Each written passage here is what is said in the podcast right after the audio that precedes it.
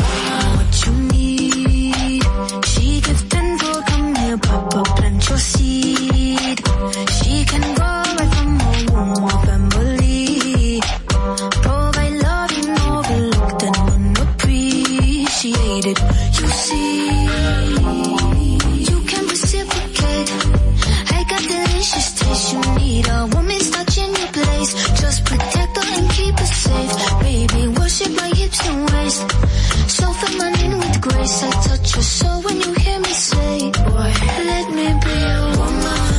Let me be a woman. Woman, woman, woman. I can be a woman. Woman, woman, woman. Let me be a woman. Woman, woman, woman. I can be your lady, I'm a woman, I'm a motherfucker, but they got a problem. Put some babies in your life and take away the drama. Put the paper in the picture like a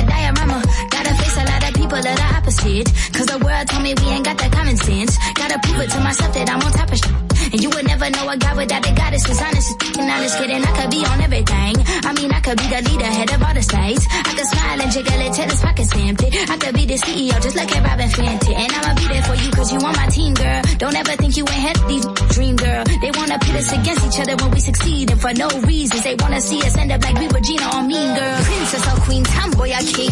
You've heard a lot, you've never seen. Mother Earth, Mother Mary, rise to the top. Divine feminine, I'm feminine. Woman.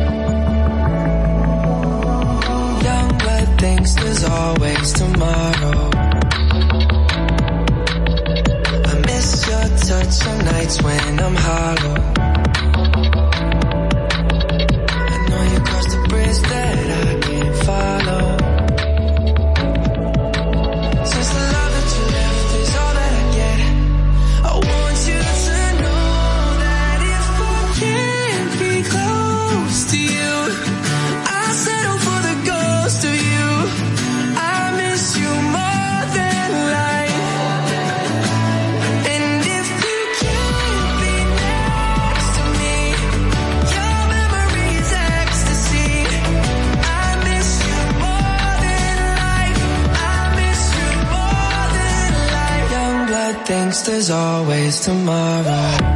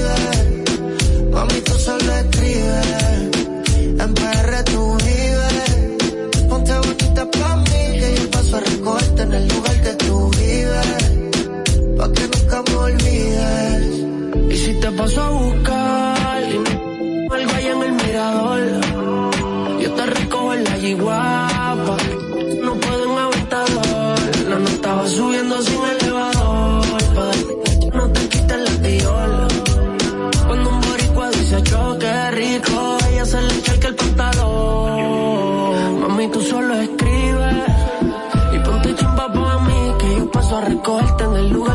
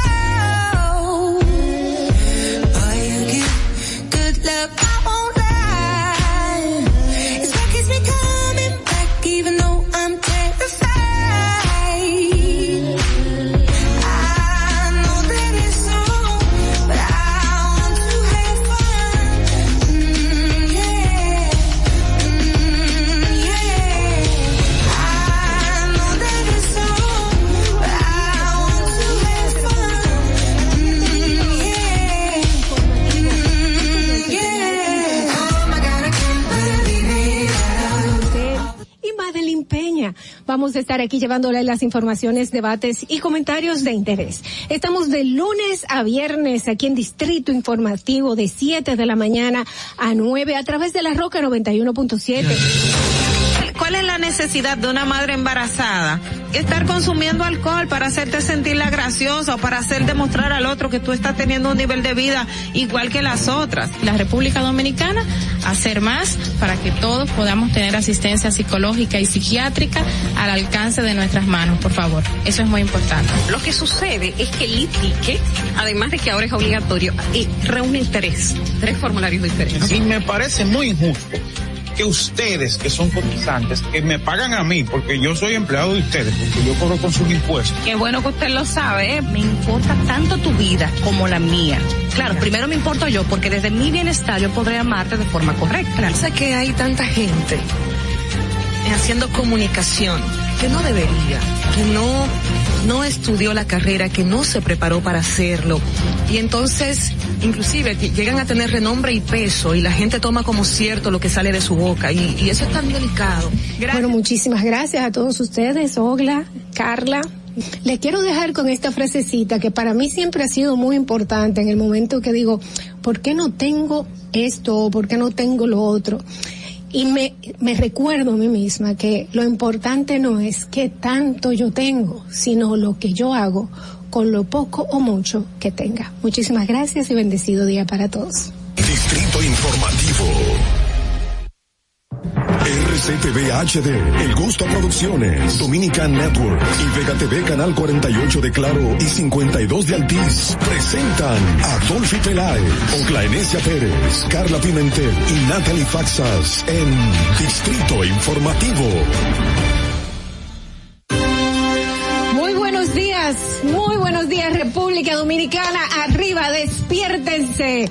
Hoy estamos en un día que la gente está feliz, la gente está feliz porque ayer cobró, está contenta, pero es jueves, jueves de TVT, eh, 31 de marzo del 2022 y usted está con Distrito Informativo. Yo soy Dolphy Peláez y junto a mis compañeras Natalie Faxas, Carla Pimentel, Ogla Enesia Pérez, estamos aquí para llevarles las informaciones, los comentarios, todos los debates. También tenemos invitados muy especiales en el día de hoy para que usted no se despegue de esta estación. Estamos de lunes a viernes de 7 a 9 de la mañana a través de La Roca 91.7 FM. Si vas en tu vehículo, llegamos al norte hasta Villa Altagracia por el sur hasta San Cristóbal y en el este hasta San Pedro de Macorís. Además, pueden vernos en vivo en nuestro canal de YouTube Distrito Informativo. Síguenos en nuestras redes sociales, tanto en Twitter como en Instagram, como arroba Distrito Informativo. También puedes llamarnos y hacer tus denuncias a nuestra línea sin cargos 800-200-809-219-47. También puedes enviar tus notas de voz al WhatsApp 1-862-320-0075. Puedes vernos en televisión nacional también, sí, a través de Vega TV así como en los canales 48 de Claro y 52 de Altiz. Además, para todo el mundo en la plataforma Dominican Networks. Así que si no has bajado la aplicación, te invito a que lo hagas ahora mismo. Es, muy fácil y puedes hacerlo desde cualquier dispositivo inteligente. Escúchanos en Apple Podcasts, Google Podcasts, iHeartRadio y en Spotify. Nuestras informaciones están ampliadas en nuestro portal digital, distrito informativo rd.com. Muy buenos días, muy buenos días hoy en este jueves de TVT. Carla. Buenos días. Buenos días, buenos días Natalie, buenos días Ogla, ¿cómo están chicas?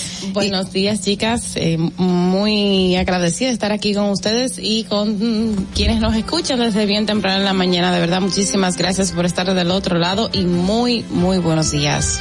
Buenos días, buenos días. Como dijo Dolphy, hoy jueves ya se fue el mes de marzo, señores. Ya casi estamos entrando en Semana Santa. Estamos en la cuaresma hace muchísimo. Sí. Eh, yo no lo sé contar como es debido. Yo nada más cuando dicen ya estamos en cuaresma, yo nada más sé Semana Santa y ya se acabó. Y habichuelas con dulce. Y habichuelas con dulce. Pero sí, mentira, mentira. Eh, estamos ya casi en el mes de, eh, bueno, mañana es abril, es, vamos a entrar a la Semana Santa y nada, eh, ver cómo siguen las cosas porque definitivamente el año pasado para esta época estábamos encerrados y el antepasado también con mucho estrés, mucha presión, mucho miedo de qué va a pasar y ahora estamos como que nunca pasó nada, señores. Es increíble porque las cosas se olvidan rápido y por eso uh -huh. es que nosotros tenemos esta sección que se llama Un día como hoy. Adelante, Fernando.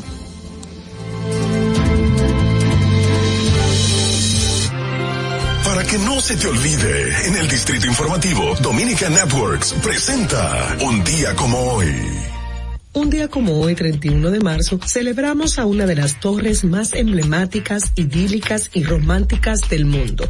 Es el día de la Torre Eiffel, inaugurada el año 1889. Fue diseñada por el ingeniero francés Gustave Eiffel y se construyó en el marco de la Feria Mundial de la Exposición Universal, conmemorando el aniversario de la Revolución Francesa.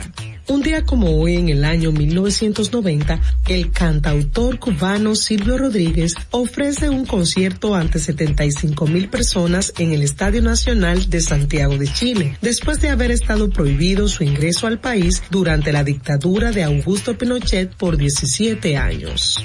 Para que no se olvide, en Distrito Informativo te lo recordamos, un día como hoy. Distrito Informativo. Sí, señor. Todo eso pasó un día como hoy. Y un día como hoy también tenemos eh, una celebración muy especial. Buenos días, Carla. Buenos días. Bueno, hoy un día como hoy llevamos a cabo el Día Amarillo, por eso yo estoy vestida de amarillo. Se llama Día Amarillo por la Endo, que busca visibilizar la enfermedad de la endometriosis, no solo en República Dominicana, sino en el mundo. El 10% de la población de las mujeres mundialmente eh, sufren de endometriosis y aún falta muchísimo hablando acerca de esa enfermedad. el 14 de marzo se celebró el Día Mundial contra la Endometriosis y por eso todo el mes se mantienen eh, un grupo de mujeres tratando de visibilizar esta enfermedad. Y bueno, hay que, hay que arreglar muchísimas cosas, entre ellas el diagnóstico adecuado y a tiempo para poder eh, resolver esta situación que vivimos. Sí, sobre todo el tema del diagnóstico adecuado. Eh, hablábamos el otro día fuera de cámara que las mujeres, eh, muchas se acostumbran a que la menstruación duela y duela mucho por el tema cultural. Ah, bueno, le duele el periodo, le preparan una botella, que si le dan todos estos medicamentos que están para, para el dolor menstrual y las madres no se dan cuenta que hay una situación más severa eh, y van al médico para que se le haga el diagnóstico porque también está el tema de muchos tabúes con relación a llevar a las niñas temprano al ginecólogo, que la gente puede, tiene esa, esa creencia de que si llevo a la niña temprano al ginecólogo, no, pero que ella no tiene relaciones sexuales, o que, que, que si me la van a, no va a ser virgen, me la van a abrir y la niña entonces no va a poder y, y eso es muchas de las cosas que hacen eh, daño con relación al tema de la endometriosis porque muchas mujeres lo padecen. Y señores, es increíble, pero toda madre tiene una hija virgen y la de ella. es verdad. Tú, ustedes me excusan, pero yo honestamente estaba, estaba viendo por qué se oponían tanto como a la educación sexual, cómo llevar a, los- a las niñas al ginecólogo. Eh, es, es cuestión de salud y educación y es cuestión de preocuparse por el futuro. Esto es algo que no debe ser un tabú y que va a ser parte de sus vidas.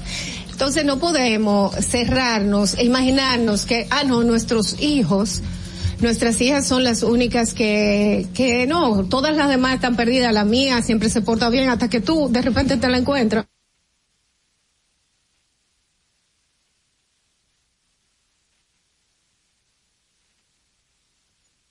ella está gozando, ella está viviendo su edad y lamentablemente cada vez es eh, más eh, temprano que inician en la actividad sexual sin ningún tipo de guía, ni siquiera del colegio porque no se permite la educación sexual, ni de los padres porque no quieren hablarle a los niños para no despertar un interés que ya despertó quizás en la calle.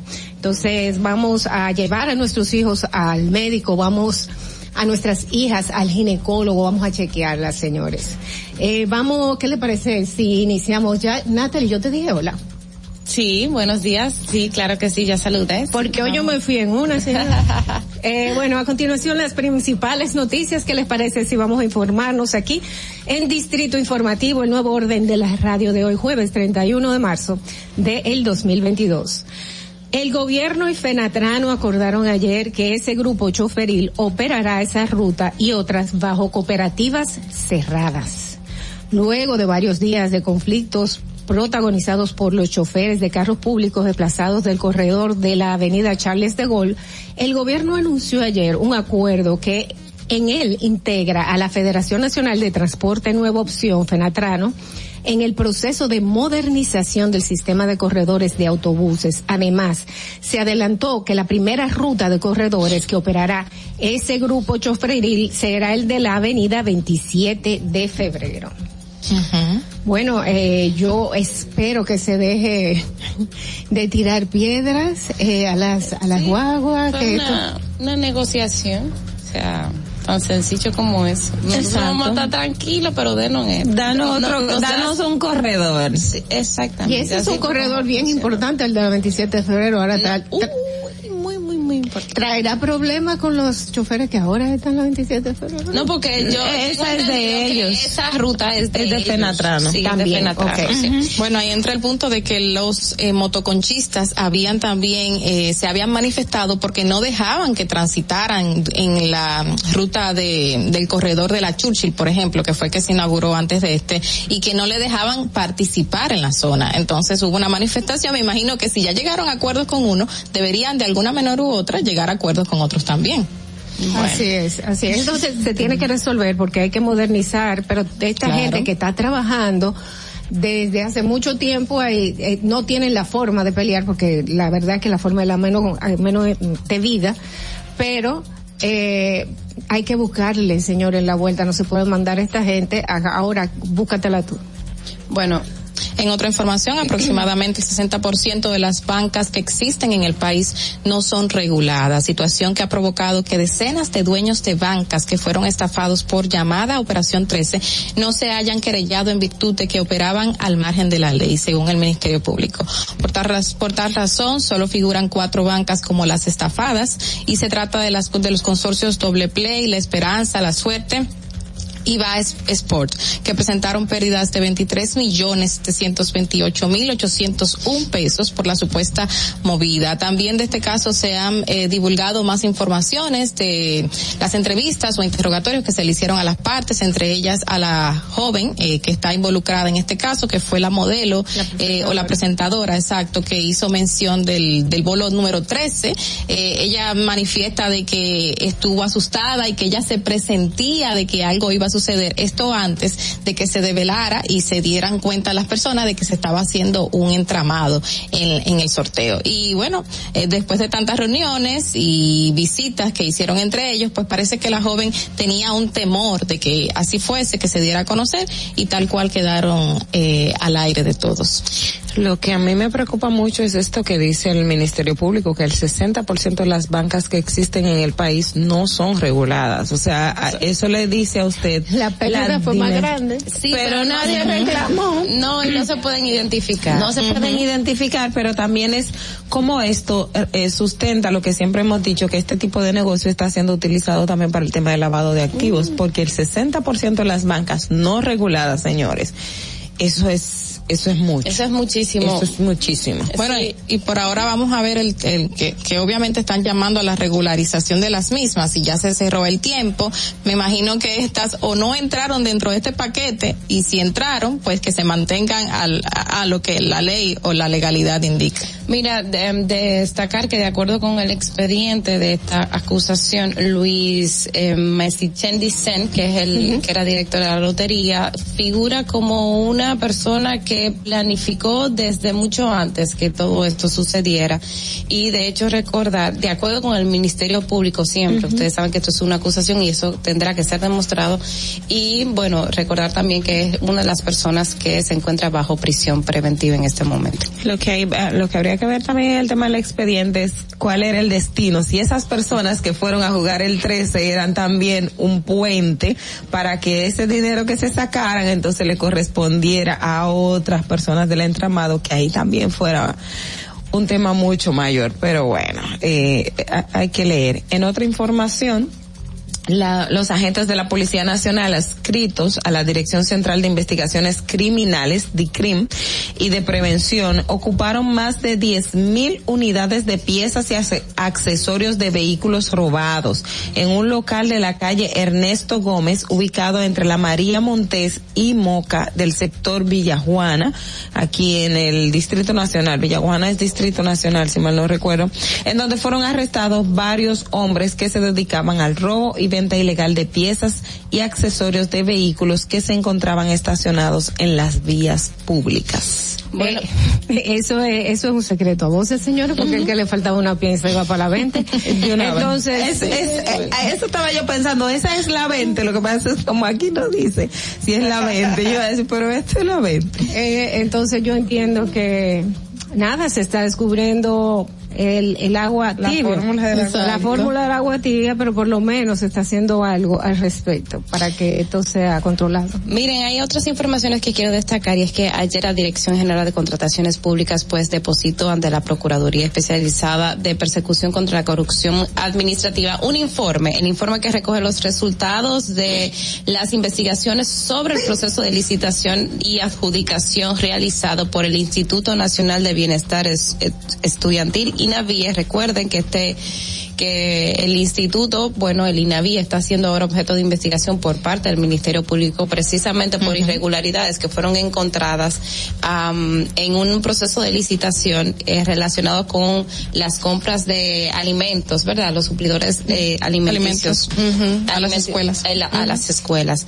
También destacar que ayer, fíjense que hemos estado hablando de los aranceles cero, pues ayer en el Congreso, específicamente en la Cámara de Diputados, pues eh, la oposición se impuso y no se pudo pasar el proyecto de que reduce arancel cero a una serie de productos, tanto la Fuerza del Pueblo como el Partido de la Liberación Dominicana y Alianza País, eh, pues no votaron y esto hizo que la propuesta del ejecutivo no pasara. Entonces ya ustedes saben que bueno eh, por lo menos en esta en esta primera votación eh, nada que la oposición no se impuso. Recuerden que estamos hablando de que se había impuesto que había un informe que el PRM pues había dicho favorable y resulta fíjense como el informe favorece y al final las votaciones pues resulta que prácticamente el PRM pues no pudo hacer nada con esta propuesta del gobierno del gobierno. Bueno, eh, vamos a ver lo que pasa. Eh, vamos a cerrar hasta aquí las informaciones locales de Distrito Informativo y vamos a pasar a las internacionales en ca- a cargo de la voz de América. Adelante. Este es un avance informativo de La Voz de América. Desde Washington les informa Henry Llanos.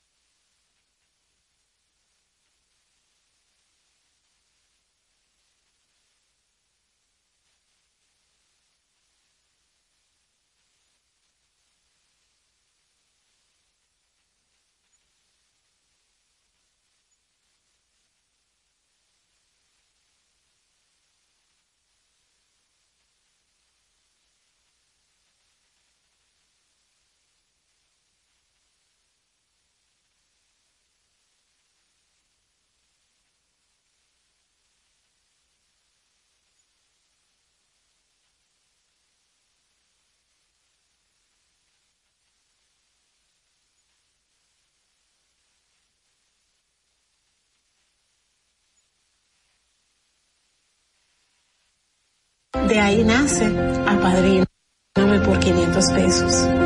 Mensualmente durante siete meses hemos recibido 150 porciones de alimentos. Recibimos el apoyo del Plan Social, también de Promesa Cal. Hemos tenido un cambio excelente y hay mucha gente detrás orando porque esto salga bien. Gobierno de la República Dominicana. Si deseas tener acceso a todo lo que pasa en República Dominicana, debes obtener Dominican Networks. Es el primer sistema de cable dominicano para los dominicanos en el exterior. Aquí podrás disfrutar de todos los canales de televisión de República Dominicana, noticias, deportes, música, farándula y entretenimiento 24/7. Solo debes descargar nuestra aplicación en Roku, Amazon y Apple TV. E inmediatamente vas a disfrutar de todo el contenido de República Dominicana. Dominican Network. Y, y- y aquí está el equipo del gusto. Y aquí está el equipo del gusto. La bella Dolphy Peláez. Busquen un suape y busquen un recogedor porque me voy a regar. Lo acompaña ñonguito. usted se sacrifique tanto en su oficina hasta las 8 de la noche. El importado Harold Díaz. Lo mío es de hilo de Yedella. La más reciente adquisición. El actor más cotizado. Más no, el mejor pagado. Oscar Carrasquillo. Y el hombre que gana menos que su mujer tiene que se sienta negro en la cama, en la intimidad. La enérgica, la del gritico. Samantha Díaz. Y quiero que sepan que tengo dos semanas haciendo dieta y ¿saben lo que he perdido? ¿Qué perdí? Tiempo. 14 días de felicidad. Nuestra chama importada, Katherine Amesti. Y el otro está malhumorado, señores. Usted le tira un beso por la ventana. Juan Carlos Pichardo. Señores, esto es el gusto de las 12. Sintonice a partir de las 12 del mediodía por La Roca 91.7. Si quieres más diversión, no busques, no hay más. Te acompañan de lunes a viernes, de 12 a 2 de la tarde por La Roca 91.7 FM. El, el gusto de las 12. Durante 27 años que yo tengo viviendo aquí en el Moscú, las inundaciones aquí han acabado eh, prácticamente con todo casi lo que nosotros hemos tenido. Estaba yo con una incertidumbre, vas a llover, no vamos a inundar, otro año más inundado, pero gracias a Dios llovió y no nos inundamos. Y a nuestro señor presidente porque él continuó la obra. Estamos muy felices con él porque él nos ha tomado en cuenta, nos ha llevado de la mano, eh, él nos ha tomado como la necesidad de nosotros, como si fuera parte de él. Hemos dado un cambio verdaderamente maravilloso. Yo le digo claro, yo soy parte del cambio. Gobierno de la República Dominicana. Sabemos que las bocinas y los ruidos son molestosos. Por eso te traemos el Distrito Informativo. Tus mañanas ahora serán más frescas e informadas con el equipo de profesionales más completo de la República Dominicana. Distrito Informativo, de lunes a viernes de 7 a 9 de la mañana por La Roca 917 FM, Vega TV y Dominica Networks. ¿Viste qué rápido? Ya regresamos a tu Distrito Informativo. Así es, señores, estamos de regreso.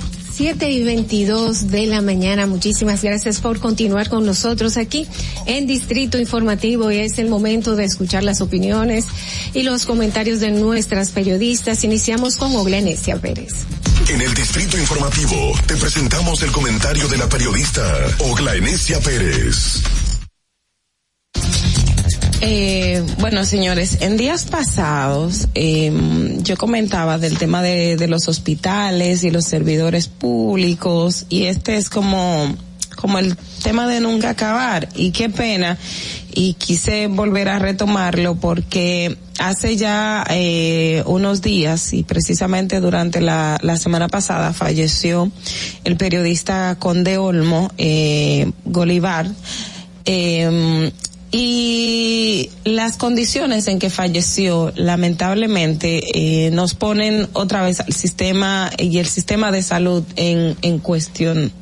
¿Y por qué lo digo? Nosotros eh, siempre somos y hemos defendido lo que es el, el derecho y estamos al, al, a la par de, eh, de que a todo el sistema de salud, tanto médicos como empleado administrativo, siempre se le mantengan sus reivindicaciones y que, y que se les dé la calidad y el mérito este, que tienen. Pero también nosotros como ciudadanos, cuando vamos a los centros de salud, a los hospitales, requerimos de que nos den la atención con un mínimo de dignidad y apegado a lo que son las normativas y el, y el juramento que hacen los diferentes, eh, los médicos, las enfermeras y todo el que asume una labor administrativa.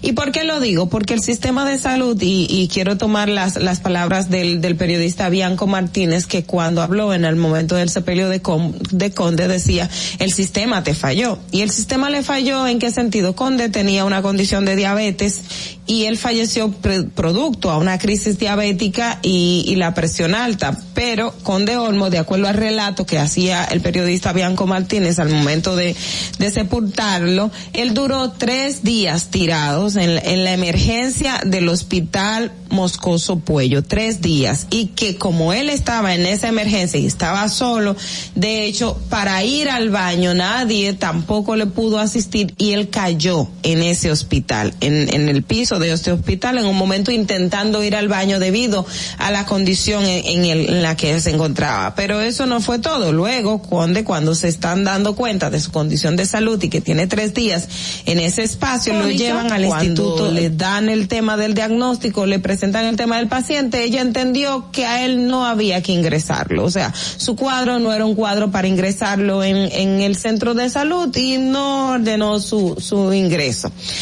Luego, gracias a que esta profesión por lo menos a uno también le permite te- conocer a gente y tener contacto, que es dentro de las cosas que uno puede decir, bueno, por lo menos tiene eso como, como, como ayuda.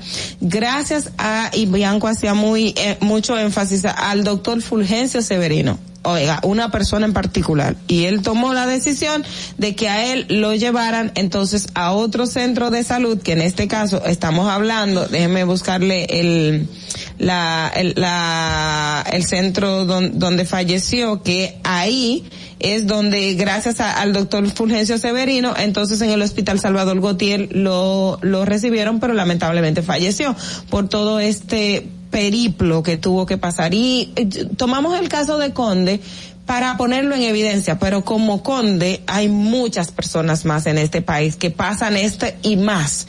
Y lo digo porque a mí me ha tocado tener casos que uno ha llamado a una autoridad y decirle, mire, y recuerdo en el, en el programa de EDIT, donde voy con, con mucha frecuencia, hubo un joven que sufrió un accidente de tránsito o sea, y, y tenía una necesidad urgente de una operación y estaba en un hospital público y al chico nadie de hacerle caso, o sea, con todos los dolores del mundo, la familia desesperada, mandaron el cuadro, el chico tenía el cuadro escrito de lo que ameritaba de esa atención y nadie le hacía caso. Y tuvimos que apelar a una autoridad para mandarle el diagnóstico, mire, pero mire este joven está en esta condición, está el diagnóstico, ¿por qué a esta altura del juego no se le ha dado atención teniendo ya como una semana? Usted sabe lo que es tú tener un accidente de tránsito con lesiones que ameritan una intervención quirúrgica por la naturaleza que sea y no se la dan a tiempo. Eso es básicamente para dejarlo morir, que usted muera por una condición distinta a lo que fue eh, eh, la, la que usted llegó a esa a ese centro hospitalario. Es decir, el sistema de salud, señores, el sistema de salud de República Dominicana debe de mejorar. No podemos estar en esta situación de que tú llevas un particular y lamentablemente eh, se da en los en, los centros privados también. Eh, si usted no tiene recursos, si usted no tiene a una persona que pueda hacer una llamadita por usted para que reciba una atención digna eh, dentro de, de, de los centros hospitalarios, lamentablemente no, no la va a tener no voy a decir que es el 100% de los casos, porque sí hemos tenido casos donde se dan atención, pero como ocurrió con Conde Olmo, pasa con muchísima gente más en República Dominicana. Y Conde Olmo, usted puede decir, bueno, pero ¿quién era? Además de periodista, era hijo de un médico reconocido que dirigió un centro hospitalario, él dirigió el psiquiátrico, o sea, no estamos hablando de, de, de y no, no quiero, a mí no me gusta mucho hacer énfasis de que, mire, usted no sabe a quién fue que, que, que dejó de atender pero cuando suceden estas cosas, cuando usted se da cuenta a quién el sistema le falló, usted le dice entonces lo que hizo tu padre, lo que tú como aportaste a esta sociedad como periodista a defender a aquellos que no tenían o no tienen voz, a esa para visibilizar los derechos de otros, a usted el sistema también le falló, o sea que el sistema por el cual todos buscamos que que, que tengamos respuestas, siquiera a nosotros que abogamos por respuesta por los demás nos da respuesta. Y eso la verdad es muy penoso y muy vergonzoso. Nos llama a reflexión, nos llama a revisarnos porque las cosas deben de cambiar. Fernando. Distrito Informativo cosas como estas simplemente ponen en evidencia cosas más grandes que, que, no llegan a la luz del día. Vamos a continuar con nuestros comentarios y es el turno de Carla Pimentel. En el Distrito Informativo te presentamos el comentario de la periodista Carla Pimentel. Bueno, ayer en este mismo espacio estuvimos hablando acerca del decomiso que se hizo en Moca antes de ayer, más o menos, o hace unos días ya, eh, donde se encontraron una serie de medicamentos, diez mil y tantos medicamentos falsificados o cajas de medicamentos falsificados. Justamente esto fue en un local del diputado José Miguel Ferreira del Partido Revolucionario Moderno en Moca, más de diez mil y pico de cajas de medicamentos que las autoridades declararon como falsificadas. Justamente esta persona, este diputado, el señor José Miguel Ferreiras Torres, señaló que este local estaba alquilado e indicó que estaba alquilado a, la Asociación de Transportistas de Moca, Asotramoca. Dijo que ya tenía par de, par de años que esta persona lo tenía alquilada, esta asociación, donde se tenía instalado allí una estación de gas para eh, darle gas a los trabajadores de, de la asociación, a los vehículos de la asociación. Eh, la persona que estaba encargada de este local se llama Pedro Gómez, de la misma Azotramoca, eh, casi no me sale, Azotramoca. El señor Pedro Gómez, sin embargo, dice que él no tenía conocimiento de que en este local estaban esta cantidad de cajas de medicamentos falsificados y señaló a otro empleado, que no se dice el nombre de quién es, de que era la persona que tenía las cajas. Según él señala, esas cajas estaban ahí, yo no sabía de qué eran, no sé cuánto tiempo tampoco estaban las cajas ahí y porque el señor no hizo la salvedad, pero el señor Pedro Gómez dijo que el señor José Miguel Ferreiras, o el diputado, realmente le tenía ese local alquilado a esa asociación. Pero resulta que mm, tras estas eh, situaciones que se dieron, que las autoridades dieron a conocer la misma, pues eh, muchísimas cosas surgieron, como por ejemplo otra nota que en el 2014 había dado a conocer el mismo departamento de investigación de falsificaciones de la Policía Nacional, donde se vincula un local también en Moca o dos locales en Moca donde se habían hecho decomisos de medicamentos falsificados. Según esta nota del Departamento de Investigaciones de Falsificación de la Policía Nacional en el año 2014, en Moca se allanaron varios espacios, entre ellos un local llamado Cerca SRL, donde ocuparon 232 cajas de cataflán de 50 miligramos especifica, especifica esto, eh, supuestamente falsificados. Y también la misma nota señala otro local en Moca eh, llamado Surtidora Ferreiras Torres, donde encontraron algunas cajas presuntamente en esa nota indica presuntamente de medicamentos falsificados. Señalo esta esta nota de prensa porque resulta que el segundo local Ferreiras Torres, donde encontraron algunas cajas de medicamentos falsificados o supuestamente falsificados, está en el mismo lugar donde se encuentra este mismo local que fue allanado recién. Y para colmo, eh, resalta que se llama Surtidora Ferreiras Torres. Al uno investigar más allá y buscar, por ejemplo, la declaración jurada dada por el diputado José Miguel Ferreiras eh, reciente cuando volvió a la Cámara de Diputados, pues eh, se señala un local también llamado Ferreiras, Surtidora Ferreiras Torres donde dice que el señor diputado era el presidente desde el año 1998 hasta el 2020 de esa surtidora. Surtidora que es señalada también en este otro, en esta otra nota de prensa donde presuntamente encontraron algunos medicamentos falsificados. Y eso es algo muy delicado. Es algo muy delicado porque entonces deja en tela de juicio de lo que está pasando en esta localidad y específicamente con este señor, que lamentablemente ha caído, eh, no sé si en mala racha, porque si aparece en una investigación de la policía recién, un local que hace muchos años también apareció en una investigación de la policía con medicamentos adulterados y falsificados, pues uno se queda pensando qué está pasando allí.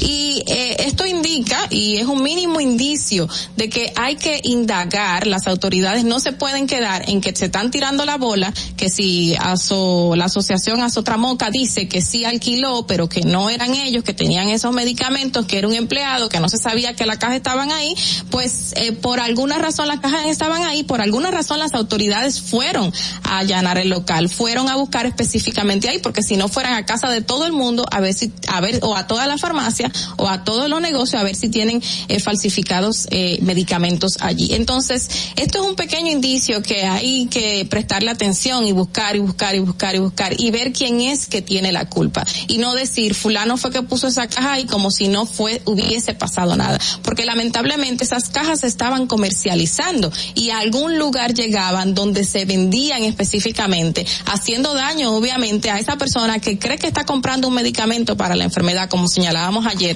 a la enfermedad que tiene y lamentablemente no le está haciendo nada. Cuando viene a ver no se sabe la cantidad de personas que han sufrido algún tipo de, de descenso en el tratamiento que tienen que llevar porque compran este tipo de medicamentos. Así que eso es un indicio pequeño que las autoridades tienen que prestarle atención para dar al traste con la persona responsable real de esta situación. Fernando, vamos contigo. Distrito Informativo. Muchísimas gracias, Carla Pimentel. Vamos a ver hasta dónde llegan las investigaciones y si las le dan seguimiento. Vamos a continuar con los comentarios de nuestros periodistas. El turno para Natalie Faxas. En Distrito Informativo te presentamos el comentario de la periodista Natalie Faxas. Eh, antes que nada, gracias. ¿Me está dando cuatro? Sí. Bueno, pues déjame entonces ya irme al grano.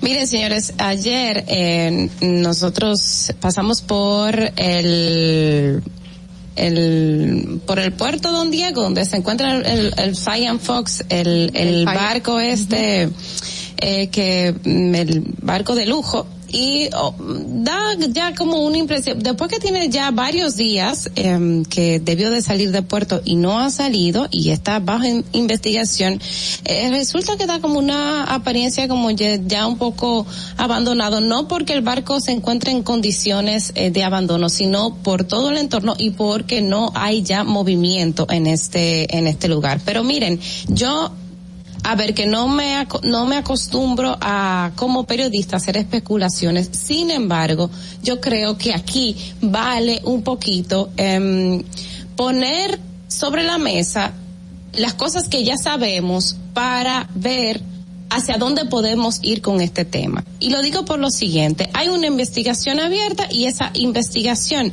eh, que involucra a la embarcación Fly and Fox, pues eh, está involucrada primero aduanas. Segundo, se habla de Cancillería. La Cancillería ha confirmado que sí, que está eh, investigando y también el Ministerio Público. Cuando yo escuché que el Ministerio Público estaba involucrado, a mí me dio como, como que se despierta una alarma, porque el Ministerio Público está involucrado en una investigación solo cuando hay asuntos penales de por medio. O sea, a mí el Ministerio no me va a investigar por yo no tener algo que eh, riña contra, o, o porque ellos no tengan la sospecha de que algo que yo hice riña contra la ley. Entonces, comenzando por ahí, entonces a uno comienza a, eh, pues, despertárseles un poquito las alarmas en torno, en torno a qué puede estar pasando.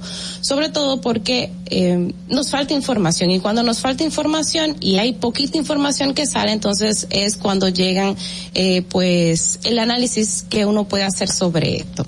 Miren, nosotros eh, eh, estuvimos en comunicación con la embajada de Estados Unidos. Ustedes saben que su- se le atribuye, pues, la retención del barco a que, eh, pues, a propósito de la guerra de Ucrania, las sanciones que lleva Estados Unidos y que por las sanciones de Estados Unidos eh, este barco podría estar, pues, retenido y que eh, supuestamente fue una petición de Estados Unidos a, a las autoridades dominicanas. La embajada que nos respondió, bueno, pues que no tiene nada que decir, no dijo ni sí ni no. Otra cosa que llama la atención es el hecho de que eh, República Dominicana, si bien es eh, pues aliada a estos países que han sancionado tanto de Estados Unidos como la Unión Europea, la República Dominicana no ha tomado decisiones concretas de sanciones. O sea, no se puede, la República Dominicana ha eh, pues um, rechazado la acción de, de Rusia. Sin embargo, no ha emitido acciones concretas de sanciones particulares como lo ha hecho Estados Unidos y como lo ha hecho la Unión Europea, por lo que se atribuye que en otros puertos, por ejemplo, en algunos puertos de eh, Europa, sí se han retenido barcos, pero esos puertos de Europa es porque los países han decidido emitir sanciones. No es lo que está pasando en la República Dominicana.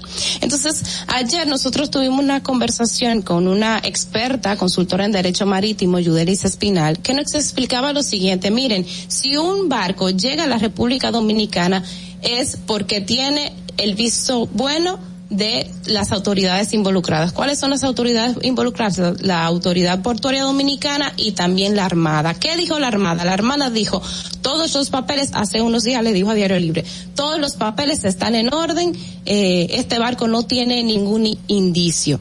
Pero, eh, entonces, estamos hablando de entrada. ¿Qué sucede con la salida? Bueno, pues entonces el derecho a revisión que tiene la República Dominicana en una embarcación que se encuentra en aguas dominicanas es propio y soberano de la República Dominicana. Pero ¿qué ha pasado en todo esto, señores? Que nadie dice nada o sea, nadie dice nada en concreto. Hay varias instituciones que están involucradas. Y señores, cuando el Ministerio Público está ahí adentro, es precisamente, y nos lo dijo la experta, no se, no se puede eh, enfocar ella en, en el Flying Fox porque no se sabe qué es lo que con el Flying Fox. Pero si hay el Ministerio Público que está ahí adentro es porque hay una violación de carácter penal, una violación al Código Penal. Entonces, señores, las autoridades no han dicho nada, las autoridades tienen eh, esto. Mm, es un asunto delicado. Alguien, una compañera, colega me dijo cuando yo le estuve preguntando, mira, ¿qué dicen las instituciones? Voy a investigar.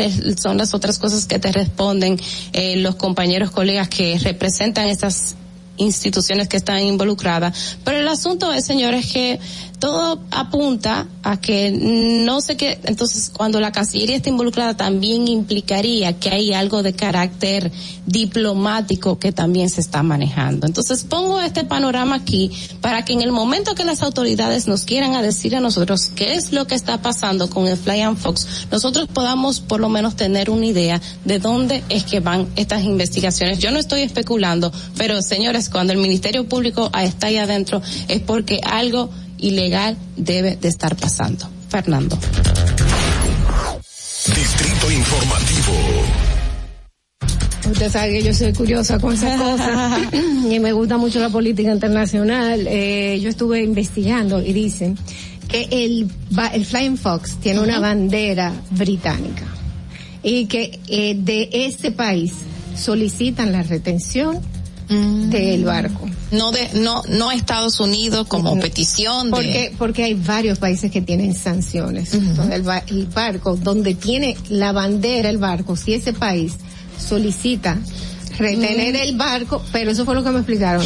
Entonces, las autoridades está por, por, por acuerdos comunes o de o de buena voluntad, pues hacer o no, cumplir o no con la petición de ese país. Eso hasta ahí fue que me dijeron. No me Mira, de nada. hecho sí, fíjate que cuando yo pasé por ahí hay una bandera que se ve en la parte trasera, es una bandera que está roja y no se ve la, la bandera británica, porque tú sabes que hay banderas que tienen sí. como cuadritos uh -huh. y que, y que tienen un significado. Yo no, yo no, la bandera no se puede ver así completa uh -huh. para para yo poder saber de dónde es, pero país? sí la había una partecita yo donde yo y yo incluso lo comenté cuando estaba pasando por ahí a mis compañeros, pero ven acá, esa partecita que se ve ahí es de una bandera británica, así que fíjate que por lo menos lo que yo vi, pero es lo que digo, a mí no me gusta especular, pero al fin y al cabo cuando tú unes varias cositas, entonces uh -huh. ahí hay algo delicado que se está moviendo y que uno por eso mismo, por lo que sabe, pues puede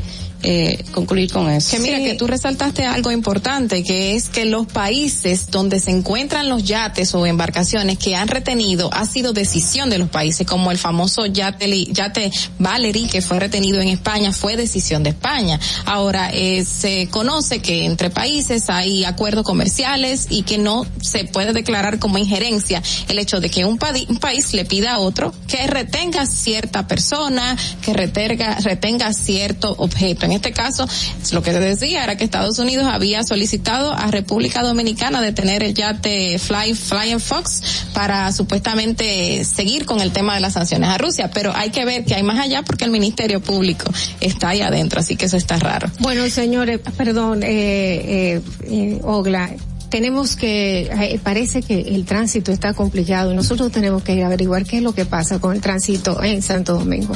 Adelante. Para que llegues a tiempo y no te compliques con el clima, te traemos en el distrito informativo el tráfico y el tiempo.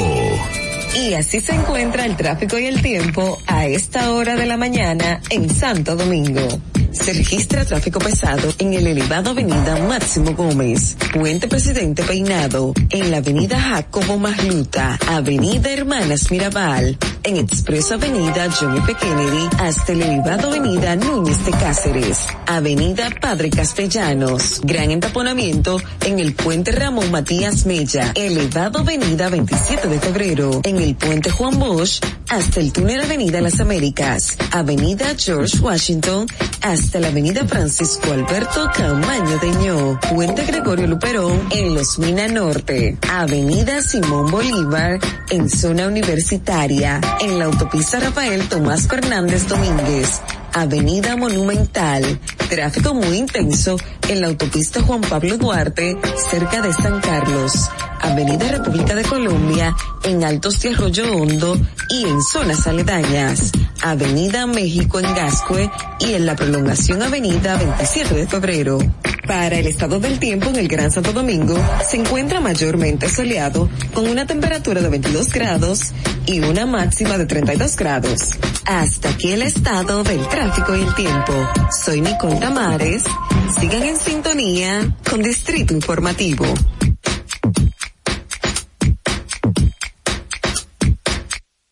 Atentos, no te muevas de ahí. El breve más contenido en tu Distrito Informativo. Ahí mismito donde estás. O tal vez aquí, recostado bajo una mata de coco. O en la arena tomando el sol. O dentro del agua, no muy al fondo. O simplemente caminando por la orilla. Ahí mismo, abre tu nueva cuenta móvil BH de León. 100% digital y sin costo. La creas en minutos con cero pesos desde Móvil Banking Personal. Ábrela donde quieras. Solo necesitas tu celular. Banco BH de León. Glen Beauty Salón con su Nails Bar Spa y Estética somos un centro equipado con las mejores tecnologías de belleza y un personal capacitado listo para que tengas una experiencia glam. Contamos con las técnicas más avanzadas de uñas, spa y centro de estética. Somos especialistas en reparación e hidratación de cabello botox capilar. Glam tiene para ti todo lo que necesitas para consentirte. Visítanos en la prestigiosa zona de Bellavista. Llámanos y reserva tu cita al 809-333-5174 y al WhatsApp 849-255-5174. Tenemos un espacio para ti. Glam Beauty Salon, Nails Bar, Spa y Estética. Esto empezó por algo que vi en la casa de un amigo que tenía un estanque con peces. Yo dije, pero así se quería peces, pues yo puedo hacerlo. Lo poco que, que yo he tenido lo puse aquí. Me aprobaron un préstamo, por lo cual yo he terminado muchas cosas que necesitaba este proyecto. Compré este terreno, me trasladé aquí y ya aquí me ha quedado. Y me ha dado un buen resultado. Gracias a Dios, siempre Dios aquí en este lugar. Gracias a Promipime. El país está cambiando. El señor Luis Abinader está haciendo un buen trabajo. Eh, las cosas están poniendo en regla. Está ayudando a muchas personas que necesitan ayuda. Por eso ha sido bueno el cambio. Le doy gracias a toda la gente que me ha apoyado.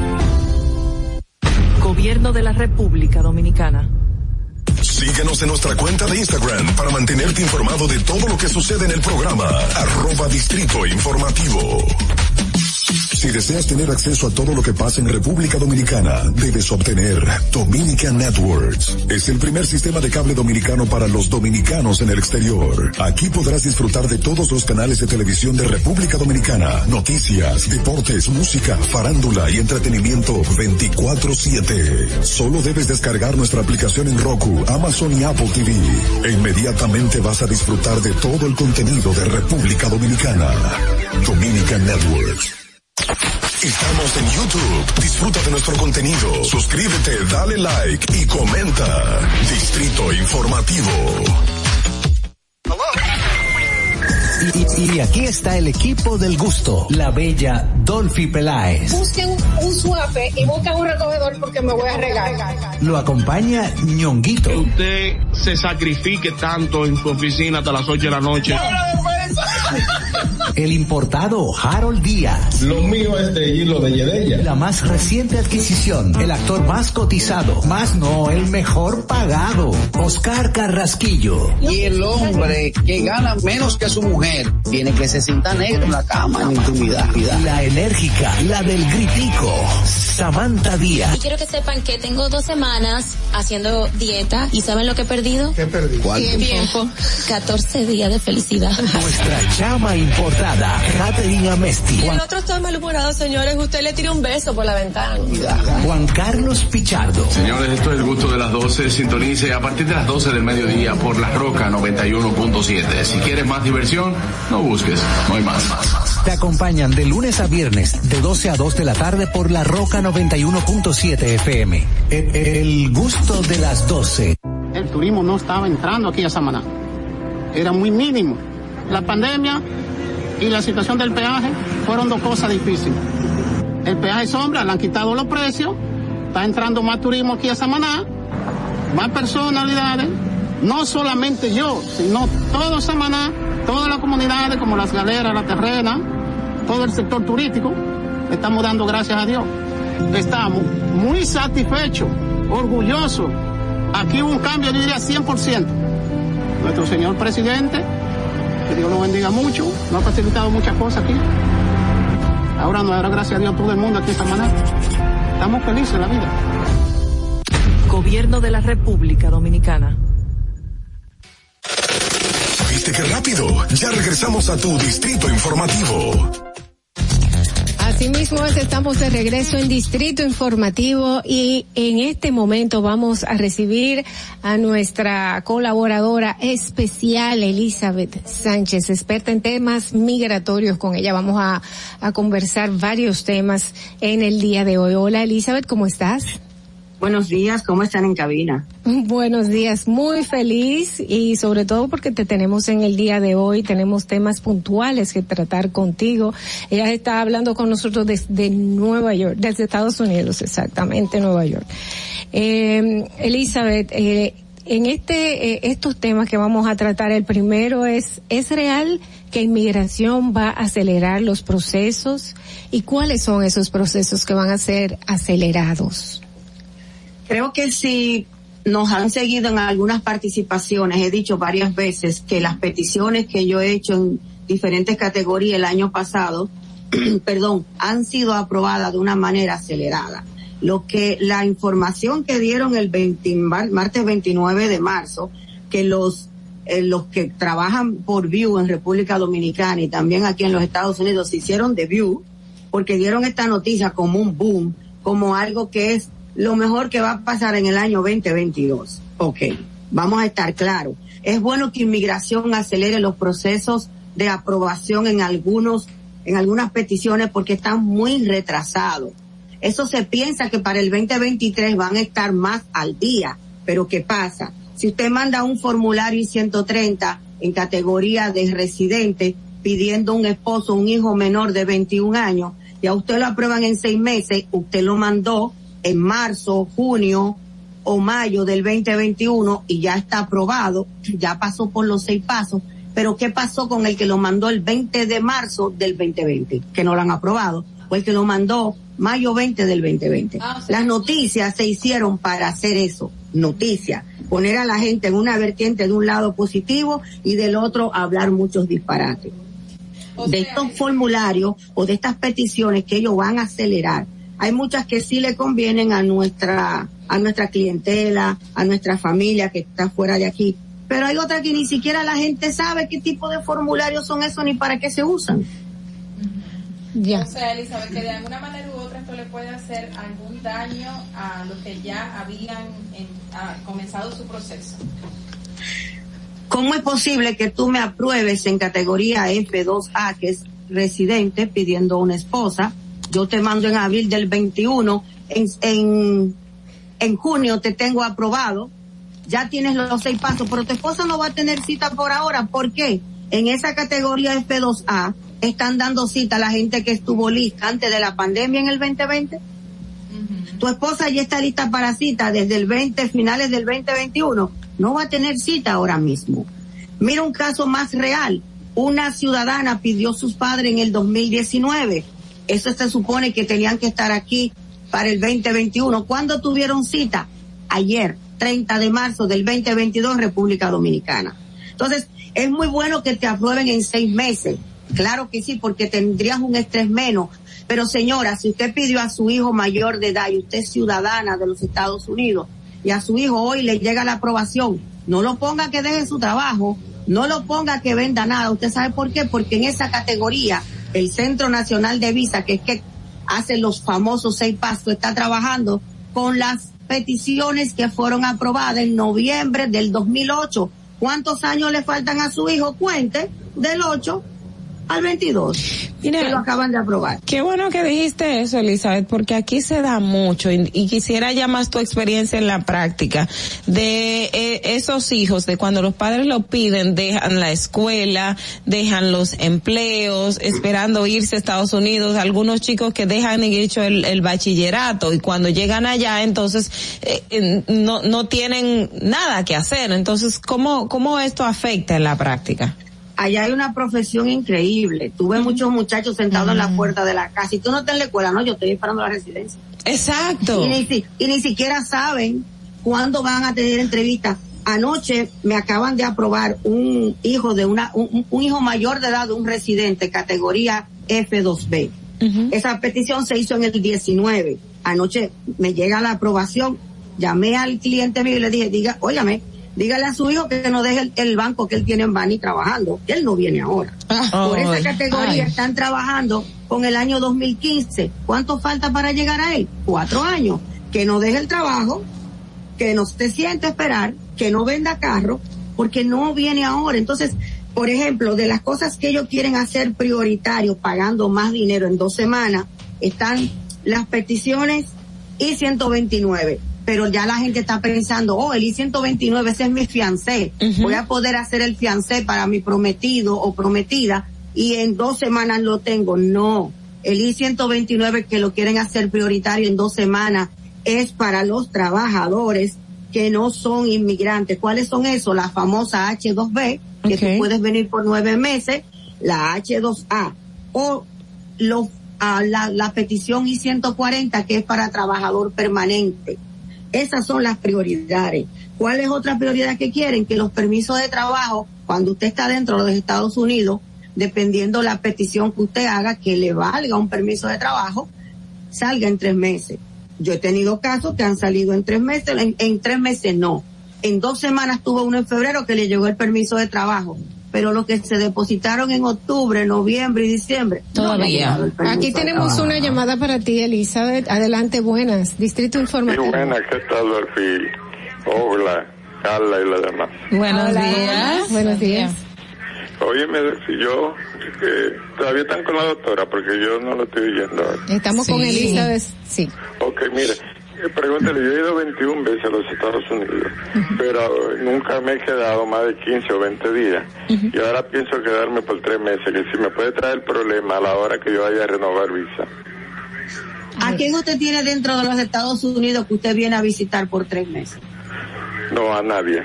Yo tengo mi, toda mi familia que yo van y vienen, pero viviendo allá no tengo con quién quedarme, ¿no? Entonces, Pagando yo del hotel. ¿Cómo usted va a justificar que duró tres meses dentro de los Estados Unidos cuando usted como visitante, si no tiene una hija que tiene una condición de salud, que usted la venga a ver, puede quedarse aquí tres meses. ¿Quién lo va a mantener tres meses? ¿Usted va a traer 10 mil dólares para mantenerse tres meses aquí? Mira que lo que sucede. Yo tengo que, se me ha presentado algo y tengo que estar entrando y saliendo, pero yo he calculado que si me quedo allá, me economizo gran, eh, gran parte del dinero no teniendo que comprar pasaje. Bueno, si usted hace eso, que se queda aquí tres meses, a opción de y discreción del oficial de inmigración cuando usted decida regresar aquí, que le pregunte el por qué usted se quedó tres meses, usted tendría que hablar fino y claro. No sé qué es lo que usted dice que tiene que hacer aquí, entrar y salir en cada momento, pero recuerde algo, una visa B1, B2, que es una visa de visitante, es un privilegio y los privilegios tienen derecho a ser retirados cuando el que le otorgó eso, ese privilegio diga aquí no va usted a entrar más. Sí, pero yo lo que yo digo, que por el récord que yo tengo, entrada y salida, y nunca me he quedado más de 15, 16 días, yo pensé que eso afectar. era un aval. No, no es un aval, no es un aval. Tengo un caso de alguien que nunca se había quedado, tenía visa por 30 años. Hace cuatro años su hija dio a luz, se vio un poquito de dificultad la hija con, con la salud. Ella se quedó apenas cinco meses. Al día de hoy tiene cuatro años luchando que le devuelvan su visa, que se la retiraron cuando la fue a renovar, porque el cónsul le dijo que aunque su hija estuvo un poquito mala, no había una prueba de que ella necesariamente debió quedarse aquí esa cantidad de tiempo. Pues muchas gracias. Elisa, yo voy a seguir en la línea de, en la línea de él. ¿Cuál es el máximo de tiempo que una persona con una visa como la que él tiene puede quedarse en Estados Unidos? Y si se da la situación como él la está planteando, que si voy y vuelvo voy a gastar más, eh, si tiene algún, si puede tener alguna justificación documental que le sirva de aval ante las autoridades en caso de que le pregunten el por qué se quedó. La única justificación que él puede tener es que está haciendo un tratamiento médico aquí, el cual está siendo pagado por él, por sus bolsillos. Demostrar que él se quedó aquí tres meses porque el tratamiento médico aquí le salió un poco más económico. Demostrar con su tarjeta de crédito que él le dio al país el beneficio de pagar su salud con su dinero. Y el no de esa eh, señora. Tenemos otra llamada aquí. Sí. Buenas. Buenos días. Buenos días. Baja, baja el televisor o el radio, por favor. Ya está bien así. Sí. Gracias. Elizabeth, le tengo una pregunta. Eh, usted recibe muchos casos sobre pedir peticiones, pedir a papá, pedir a mamá, pedir a, a novia, pedir a esposa, pedir a hijos. Pero usted no recibe peticiones para despedir, o sea, para cancelar peticiones. Déjame ¿Cómo sería ese decirte que proceso? inmigración, mira, déjame decirle algo que la gente no sabe. Tú puedes ir a inmigración y sacar un infopax y decir, mira, yo traje a mi esposo y llegando al aeropuerto, ya él recibió la residencia, él se desgaritó con otra. Muy pocas veces eso se hace ahora.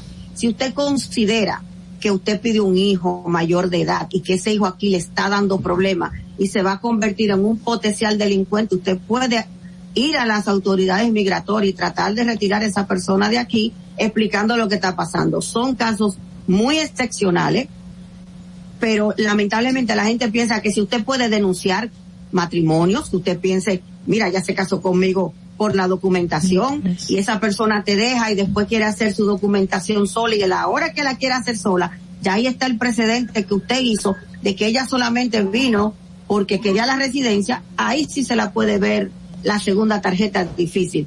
Pero es muy raro que un peticionario le pueda retirar a alguien lo que ya el gobierno previamente le otorgó. Carla Pimentel. Elizabeth, e- esa historia que contaste de la señora que se quedó porque la hija dio a luz y pasó por un proceso delicado de salud, ¿no podía presentar el aval médico de la hija en el momento en que tenía que darle explicaciones a migración? Eso no es válido. El problema con la hija de ella fue que al ser una niña joven, primeriza, joven vamos a decir de 25 años, su mamá consideró que tenía que quedarse aquí los primeros tres o cuatro meses del bebé Ah, para, ya. para atender a su niña, porque hay mucha gente que tiene Ujú. posparto, depresión posparto, pero eso no fue documentado. Cuando ella simplemente va a renovar su visa, hay dos vertientes. El cónsul ve que se quedó cinco meses y medio, pero ve que ella está pidiendo la visa ahora como divorciada de su esposo de más de 30 años. ¿Qué Ah, pensó el oficial indicio, consular? claro. ella se me va a quedar allá. Ajá. Aquí tengo lo bueno es que ya la hija es ciudadana, la hija le está pidiendo el día que ella tenga entrevista por la petición de su hija. Si el cónsul quiere, le da ese día la residencia, si no, la va a poner a pedir un perdón por algo que ella no hizo, porque ella aquí no trabajó. El cónsul dice que su hija le tenía que haber dado algún tipo de dinero por ella estar aquí. Aquí tengo otra llamada para ti. Buenas, distrito informativo. mi mamá para que me ayude en la casa. Me quedé con la duda de por qué no respondió Isabel. Sí, ¿cuánto tiempo uno podría quedarse con una visa de paseo sin que se le traiga consecuencias? ¿Cuál es el tiempo máximo? Legalmente 21 días, arriesgado 30. Gracias. Gracias por yo, la llamada. Yo tengo una pregunta. Una persona que, por ejemplo, se haya quedado ilegal por un tiempo y, y, vuelve al país y quiera volver a, irse ya en, en condiciones normales, ¿verdad? Eh, hay, yo sé que hay un proceso como de perdón que hay que agotar pero sí me gustaría saber como en cuánto tiempo uno pudiera como decir, ok, ya ha pasado tiempo suficiente, déjame comenzar, a pedir perdón. Los gringos lo borran. pedir perdón o, o, o realmente eso es una situación donde se le hace muy difícil a esa persona como ya, eh, pues que volver a conseguir una visa. Bueno, no es imposible, pero si usted se quedó aquí con una visa B1, vamos a decir tres años, y a los tres años usted dice, Ay, yo no aguanto esto, yo me voy.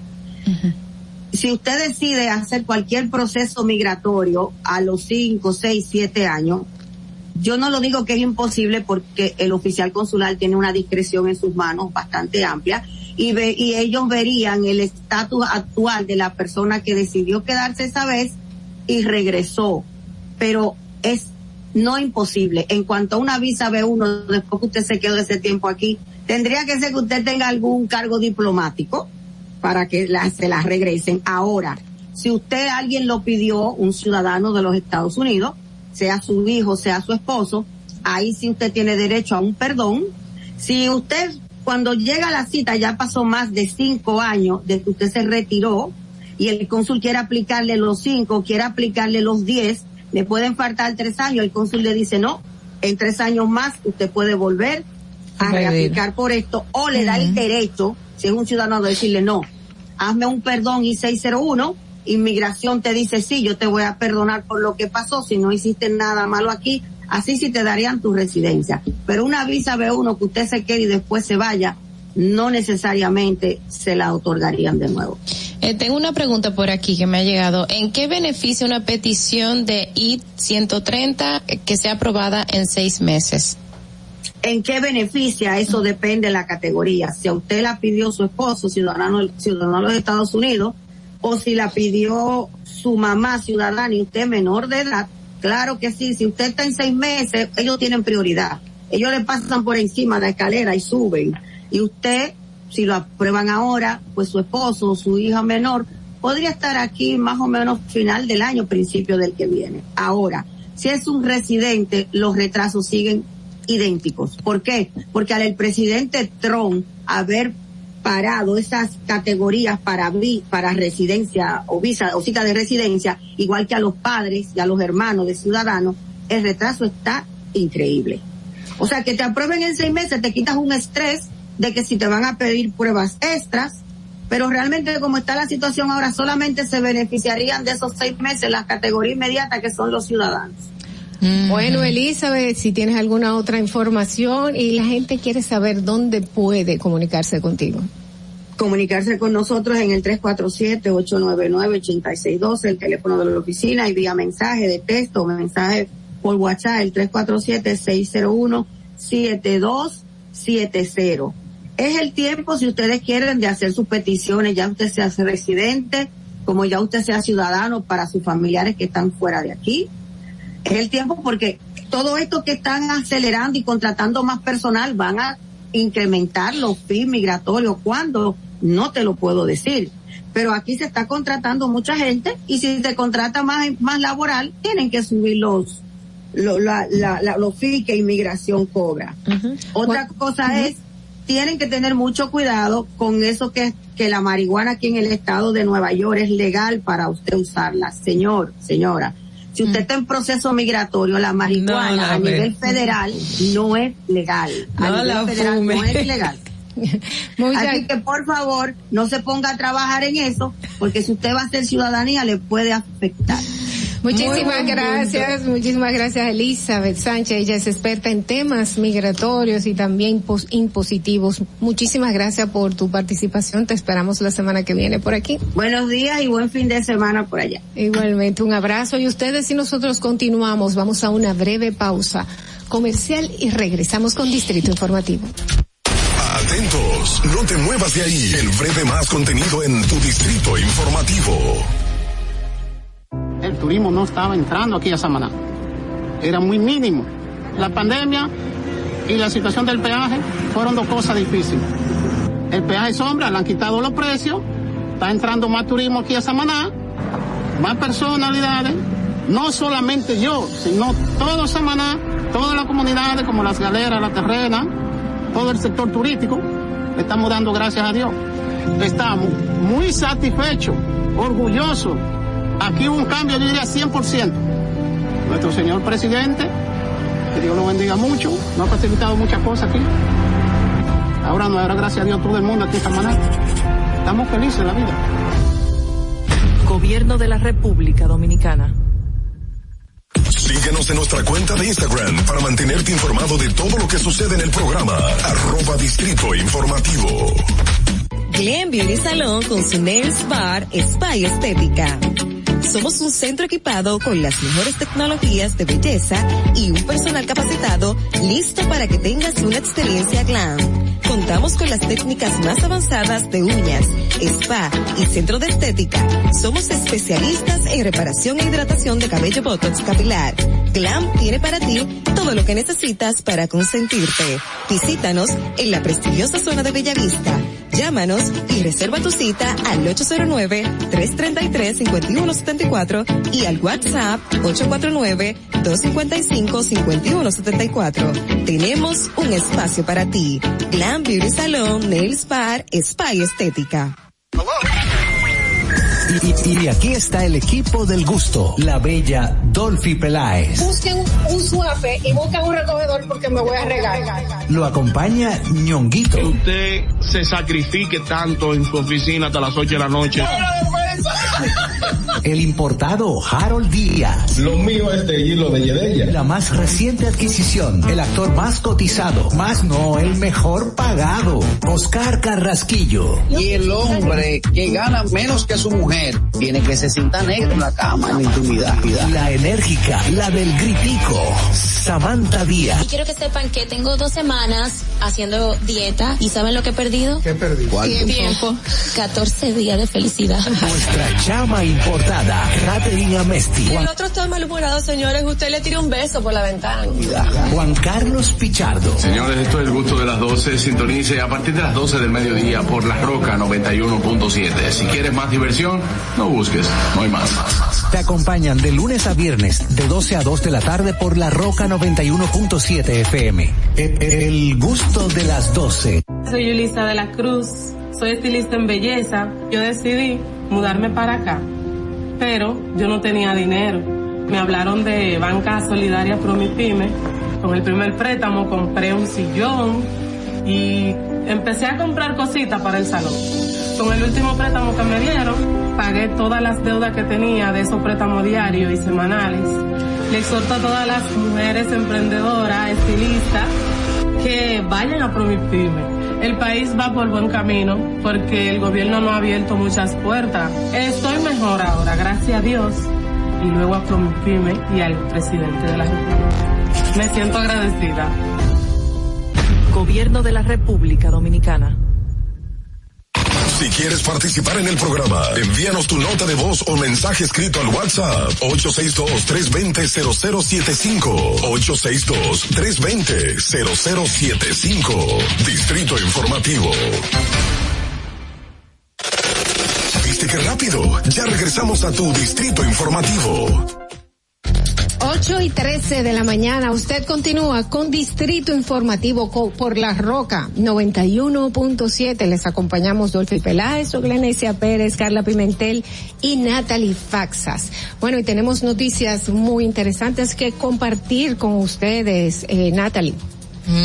Sí, miren, hay una información que dio ayer el ministro de Turismo, David Collado, en el que señaló que Bueno, pues que las, eh, los, los espacios de Airbnb, los espacios de estadía de Airbnb pues serán eh, regulados, cosa que de hecho ha estado solicitando incluso, eh, pues bueno, que ha estado solicitando, no, de la que está de acuerdo, ¿verdad? Los, los hoteles, porque dicen que de alguna forma estos Airbnb que ya eh, bueno, pues ayer el ministro dio el dato de que más de 53 mil habitaciones se encuentran disponibles, que eso, bueno, si usted habla de que hay más de 50 mil habitaciones disponibles y hay ochenta y tantos mil habitaciones de hotel, pues entonces estamos hablando de un sector que ha crecido bastante rápido y bueno, ha sido una petición de o, o una, vamos a decir, una preocupación por parte del sector hotelero el hecho de cómo funcionan estos,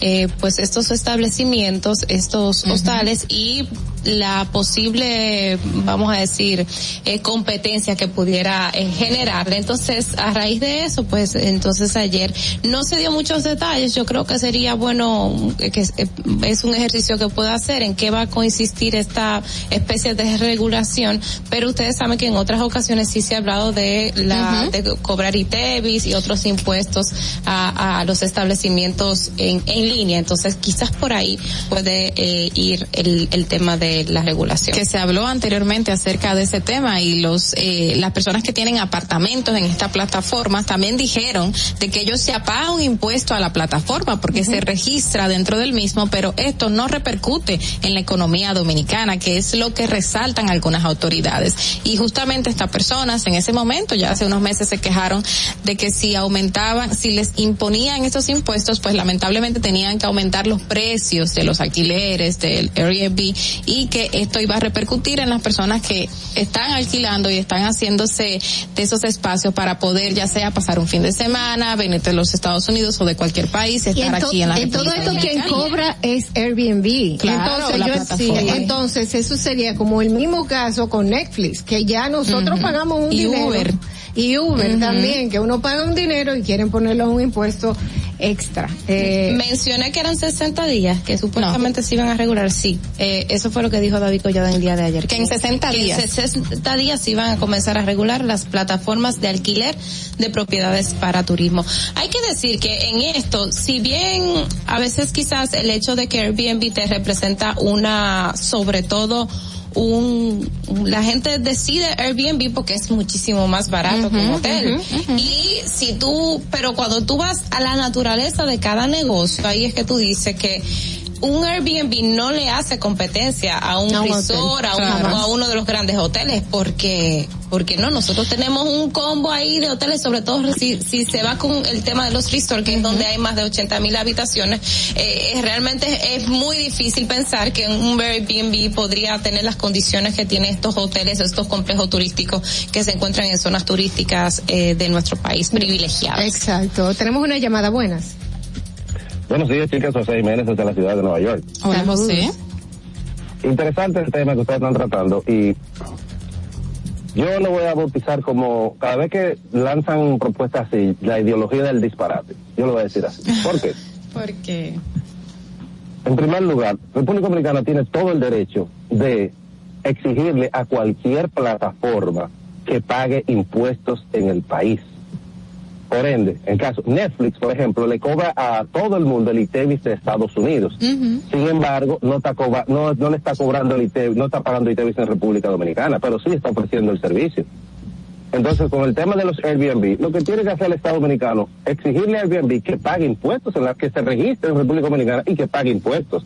El caso de Uber. Uber, está registrado en República Dominicana y tengo entendido que debe pagar impuestos, estando registrado allá. Sí que esas son las cosas que resaltan. ¿Por qué complicarse tanto? Lo voy a escuchar por radio con algo que es tan fácil de resolver. Mira, yo, tú quieres operar en mi país, tú tienes que registrarte, como lo hace cualquier empresa, y tú debes reportar impuestos y pagarlos. Y listo, y eso no compite con el sistema hotelero, porque podemos decir que aquí en la ciudad de Nueva York aquí hay miles y miles de Airbnb, pero ellos todos tienen, como Airbnb está registrado aquí, deben pagar impuestos y punto. Y los hoteles siguen también escucho por radio. Gracias. Sí, mira, tú sabes que yo creo que puede estar pasando en torno a eso, que si bien eh, eh, lo que dices es, es que sí, es como un asunto de derecho que tiene el, el Estado Dominicano de cobrar este ITE vía estas plataformas internacionales. El tema es que yo creo que está en que aquí cada vez que se habla de impuestos, tú sabes que entonces comienza la gente a preocuparse, todo el mundo comienza a preocuparse sobre todo porque son impuestos eh, que uno perfila que van a a tocar mucho más a la clase media, que es la que generalmente utiliza este tipo de servicios. Y también el hecho de que si bien se le cobra impuestos a estas, a estas entidades internacionales de manera directa, tú sabes que de alguna forma la preocupación que hay y que de hecho el reclamo que hubo hace uno, un tiempecito que estuvimos viendo esta propuesta es que bueno, si le cobran a ellos de alguna forma, aunque sea de manera indirecta, porque esos son los llamados impuestos indirectos. No es que te lo cobran a ti directamente, Carla, pero de alguna forma tú vas a terminar si Te cobran, Si a la empresa que te da servicio te lo cobran, entonces tú eh, ese servicio se va a encarecer un poco más. Y entonces por ahí va la preocupación que yo entiendo también que es genuina, o sea, que no, no es un no es una preocupación que, que sale de la nada, sino que tiene su base. Así lo veo yo. Señores, mire, y hablando de economía, la Superintendencia de Electricidad y quiero leerles esta noticia para que estemos atentos. La Superintendencia de Electricidad estableció que un ajuste de un 9% a la tarifa por kilovatio hora para el trimestre abril-junio del presente año con relación a la fijada en el trimestre que concluye este 31 de marzo para los clientes, clientes residenciales de las empresas distribuidoras de electricidad del norte de norte, del sur, E de sur y del este, E de este. Se recuerdan que los eh, aumentos de las tarifas iban a ser gradualmente desde el pasado mes de enero. Ya ese primer trimestre fue de enero a marzo y ahora viene abril a junio. Es decir, que van a ver un aumento de sus tarifas residenciales de por lo menos un 9% en el kilovatio por hora. Estén preparados cuando les llegue ese aumentico. Bueno, eh, bueno. Yo, quiero hacer una observación al respecto y es algo que, que le estaba comentando a Carla, que en el mes pasado, yo soy una persona que no duro mucho tiempo en mi casa, sino que yo salgo a trabajar en las mañanas y llego casi siempre en la noche. Entonces, en el mes pasado, yo tuve una factura que doblaba. ¿Y qué pasa? Yo pido algo en Edesur y es que me manden mi consumo diario. Es algo que fue muy sencillo de solicitar. Eh, y fui, a, fui allá a la oficina y me lo comenzaron a dar. En el mes de febrero pararon de darme esto, de enviármelo por correo, por correo. Y en el mes de eh, marzo, entonces viene la factura al doble. Yo hice mi reclamación, volvieron a darme mis consumos diarios y ellos eh, me dijeron que pagara un, estimado parecido al de febrero en lo que se investigaba el asunto. ¿Qué quiero decir con esto? Que tenemos que tener los ojos bien abiertos, porque es, verdad que se está trabajando bien, que se está, que se quiere trabajar, claro, pero no hay confianza porque han pasado muchas cosas y siempre el huevo, pues es más débil que la, la piedra es más débil que, que, la piedra. Señores, y en otro ámbito también un tema importantísimo. Ustedes saben que con todo esto de la invasión de Rusia a Ucrania, y, o sea, hay consecuencias y una de ellas tiene que ver en el tema alimentario. Ayer la FAO advirtió que la seguridad alimentaria en el mundo está amenazada debido a la situación en, en Ucrania. Y les digo que, eh, de acuerdo a los eh, informe, por ejemplo, lo que dice la AFP es que la guerra de Ucrania pone en riesgo la seguridad alimentaria mundial, así como la recuperación económica tras la pandemia del COVID-19. Esto dicho por eh, el director general de la FAO, Kuo. Ustedes saben que eso es un nombre medio raro, pero eso fue ayer en Quito, Ecuador, donde se está celebrando la trigésimo séptima conferencia de las Américas y del Caribe de la FAO, eh, en donde se habla del impacto de los efectos y los efectos de la guerra. Dice, esto amenaza a, a los consumidores y a los productores y también puede afectar a la recuperación económica tras la pandemia. Añadió el director de la Organización de las Naciones Unidas para la Alimentación y la Agricultura, que también la FAO eh, em, emitió un informe en estos días referente también a Haití, hablando del tema de la seguridad alimentaria en Haití, y hablaba que el 45% creo que es, o el 55, no recuerdo eh, eh, ahora mismo el rango, pero también que hay una crisis alimentaria en Haití que, que afecta a, a esa, ese porcentaje de la población. Mira, también quiero resaltar que destacó ahí el mismo, destacó que Latinoamérica y el Caribe, con unos 650 millones de habitantes según la ONU, produce suficiente alimentos en términos calóricos para mantener la vida de unos 1.300 millones de personas. Pero, ahí entra un pero, para el 2050, si esto ya no se ha detenido, no será suficiente y deberíamos sustentar a casi 10 mil millones de personas a nivel mundial. O sea, que esta situación que está viviendo Rusia y Ucrania en la actualidad nos va a afectar a todos. Y aunque podamos sostener en unos cuantos años la situación eh, que se nos ve- vendrá encima, pues lamentablemente podría pasar el tiempo y ya no tendremos cómo mantenernos a nosotros aquí en Latinoamérica. Imagínense en el resto del mundo, increíble lo que Eh, viene. bueno. Eh, hay otra información que quiero resaltar. No, Adelante. Ajá, no, yo iba a decir que la situación de Rusia y Ucrania, pues la gente está en expectativa, esperando que, que en las últimas conversaciones surja algo positivo. Pero ¿qué pasa? Las conversaciones dicen algo, sin embargo, las eh, acciones de Rusia en, en, las, en la capital de Kiev y en los alrededores pues dicen otra. Entonces, no hay una confianza y por tanto no se ve como, como una luz al final del túnel. Así es. Bueno, antes de irnos a la pausa, sí mencionar que ayer se anunció el viceministro de Salud Colectiva, Eladio Pérez, anunció que está en proceso de negociación con AstraZeneca. Ustedes saben que hay un lote de vacunas eh, contra el COVID que que quedaron de llegar, que nunca llegaron, que no se necesitan, entonces pues por ahí van las negociaciones con la idea de que se, de que otros productos de AstraZeneca puedan llegar en lugar de la, de las vacunas, lo que quiere decir que estamos, estaríamos hablando más o menos del, del mismo monto, o sea que el gobierno dominicano tendría igual que pagar. Pero bueno, Pero, una negociación. pero es una negociación, porque como quiera el gobierno va a tener que pagar porque fue un contrato leonino. A eso es que voy. Entonces, que, que tenga, bueno, pues eh, otras medic- otros medicamentos que puedan ser utilizados por la población. Vamos, señores, a hacer una breve pausa. En breve tenemos en vivo aquí, en Distrito Informativo, al abogado Carlos Balcácer. No te muevas de ahí. El breve más contenido en tu distrito informativo. Y, y- y aquí está el equipo del gusto, la bella Dolphy Peláez. Busquen un suape y busquen un recogedor porque me voy a regar. Lo acompaña ñonguito. Que usted se sacrifique tanto en su oficina hasta las 8 de la noche. El importado Harold Díaz. Lo mío es de hilo de Yedella. La más reciente adquisición, el actor más cotizado, más no el mejor pagado, Oscar Carrasquillo. Y el hombre que gana menos que su mujer tiene que se sienta negro en la cama en intimidad. La enérgica, la del gritico, Samantha Díaz. Y quiero que sepan que tengo dos semanas haciendo dieta y ¿saben lo que he perdido? ¿Qué perdí? Tiempo. 14 días de felicidad. Nuestra chama importada, Catherine Amesti. Y el Juan, otro está malhumorado, señores. Usted le tira un beso por la ventana. Juan Carlos Pichardo. Señores, esto es el gusto de las 12. Sintonice a partir de las 12 del mediodía por La Roca 91.7. Si quieres más diversión, no busques, no hay más. Te acompañan de lunes a viernes, de 12 a 2 de la tarde por La Roca 91.7 FM. El, el gusto de las 12. Tengo más de cuatro años movilizado. Creo que trabajando en media piña, en un camión. Y caminando empecé a perder la fuerza de la pierna. Yo estoy agradecido que me vinieron a poner las cuatro veces aquí a la casa. Abinader ha cambiado muchas cosas para bien. Cuando la pandemia arrancó, tuvimos un poquito de temor.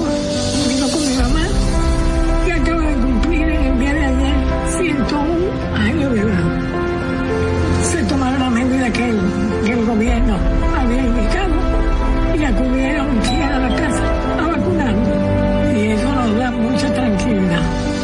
Tengo ganas de vivir. Tengo ganas de vivir. Tengo muchas ganas de vivir, por eso me estoy cuidando. Gobierno de la República Dominicana. Estamos en YouTube. Disfruta de nuestro contenido, suscríbete, dale like y comenta. Distrito Informativo. Ahí mismito donde estás. O tal vez aquí, recostado bajo una mata de coco. O en la arena tomando el sol. O dentro del agua, no muy al fondo. O simplemente caminando por la orilla. Ahí mismo, abre tu nueva cuenta móvil BH de León. 100% digital y sin costo. La creas en minutos con cero pesos desde Móvil Banking Personal. Ábrela donde quieras. Solo necesitas tu celular. Banco BH de León. Estás disfrutando de Distrito Informativo. Cuando uno ve televisión, busca entretenimiento, algo con que identificarte y que te dé un buen momento. Hay tantas cosas en el mundo, demasiados inventados, pero ¿dónde veo lo mío? Lo de los dominicanos. Y a ese mismo punto hemos venido cayendo para el mejor contenido. Baja Dominican Network. Seguro que si lo bajas inmediato te vistes a llorar conciertos musicales, religiosos y noticias. Pero ¿acaso sabes tú que es realmente adictivo en esta comunidad su contenido exclusivo? Oye, lo mejor de ahí para que lo tengas siempre puesto es el servicio limosina que ofrecemos yo y Ñeñeco. ¿Cómo que eso es lo más duro? Estoy seguro que tú has visto. El programa de los compadres con Correa y con. Perdóneme muchacho que le dañe el momento. El mejor programa de ahí, Santo y el Y reencuentro. si yo bajo la aplicación, a tú te de lo guata bien. Si tú eres dominicano, baja Dominican Network.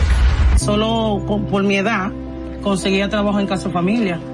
Ahora yo, a través del curso que hice, auxiliar del cuidado y atención al adulto mayor, la técnica y los conocimientos que, que me aplicaron en el curso con Supérate y a través de la facilitadora, en verdad son 100%. Antes de darle terapia, tú tienes que tomarle presión arterial porque no todo el mundo se le puede dar un masaje. A veces, aunque te salgan las lágrimas, tienes que secártela. Yo le diría de verdad al presidente que no se pare ahí, que siga dando conocimiento. Una persona de mi edad lo va a hacer porque quiere progresar, porque quiere trabajar, quiere echar para adelante. Gobierno de la República Dominicana. ¿Viste qué rápido? Ya regresamos a tu Distrito Informativo. La hora estilar ha llegado. Por eso te traemos la entrevista del día en tu Distrito Informativo. Bien, señores, 8, y 30 de la mañana, muchas gracias por su sintonía y como le habíamos dicho, pues tenemos en vivo a nuestro invitado estelar en el día de hoy, al doctor Carlos Balcácer. Él es un abogado muy respetado en República Dominicana y está apoderado de la defensa del ex procurador Jean Alain Rodríguez. Bienvenido, mi querido amigo. Gracias, Adolfo, y a las demás distinguidas eh, comunicadoras. Miren, eh, yo quisiera comenzar. ¿Por dónde comenzar? por- sí, sí. A mí, por una impresión que yo tengo, y, ojalá usted me pueda aclarar un poco el panorama. Lo que ha pasado con Jean Alain, como que se ha dividido en muchos pequeños casos. Una habeas corpus por aquí, una, una, ¿cómo se- la recusación de los de los fiscales por allá, el proceso de defensa eh, de por sí del, del, de la justicia, las las apelaciones, todo eso. Entonces es como que de un caso han salido otros pequeños casos y yo me pregunto ¿Qué tanto trabajo ha significado para ese cuerpo de defensa el hecho de defender al, procu- al ex procurador general de la República que cuando vemos otros casos similares que se han dado también y que de hecho ahora están en, en investigación, no vemos que de un caso se parten tantos. Fíjate, eh, ciertamente lo que tú señalas, eso se llama, es una especie de meandro, ¿verdad? Como una ría, donde necesariamente eh, eh, decanta el caso Jean Alain, porque, en síntesis, cuando yo entro al caso Jean Alain ya se había impuesto la medida de sujeción, o sea, la, la- la coerción de prisión preventiva. Entonces, yo no, nunca me ha gustado recurrir en apelación una decisión de un juez de la instrucción cuando se trata de medida cautel, de prisión cautelar. Porque es difícil que la corte revoque en 10, 15, 20 días una, Una decisión, decisión. así. No, y mucho menos en, en estos casos de corrupción. Sin embargo, cuando leímos la sentencia, o más bien la resolución, no se da la instrucción de resoluciones, y observamos que la jueza de- del primer grado, eh, Kenya Romero, no dejó hablar a Jean Alain. Es decir, le cercenó la, la defensa material. Hay dos defensas, la material, la técnica. Una defensa material, en el caso, por ejemplo, de aquí, una, un periodista, una comunicadora que domina la intríngulis de cómo es el trabajo del periodismo. No hay mejor defensa material que la que haga esa periodista si es imputada. Sabe más que uno el tema. Entonces, esa defensa material a él se le conculcó. Al, al ver eso, entonces recurrimos en apelación. Ya en la corte, la corte realmente nos dio ganancia de causa. Sí. Sí, pesó más las, pesó más lo que determinó la corte, increíble, que la propia resolución que mantuvo la prisión. ¿Por qué? Porque la corte le dedicó una, dos páginas, contentiva de siete eh, numerales, donde decía, por ejemplo, 50. Ciertamente esta corte ha comprobado que en el tribunal sea, en primer grado, se le conculcó el derecho de defensa que no de- a que no declaró, lo cual no se puede por esto, esto y lo otro.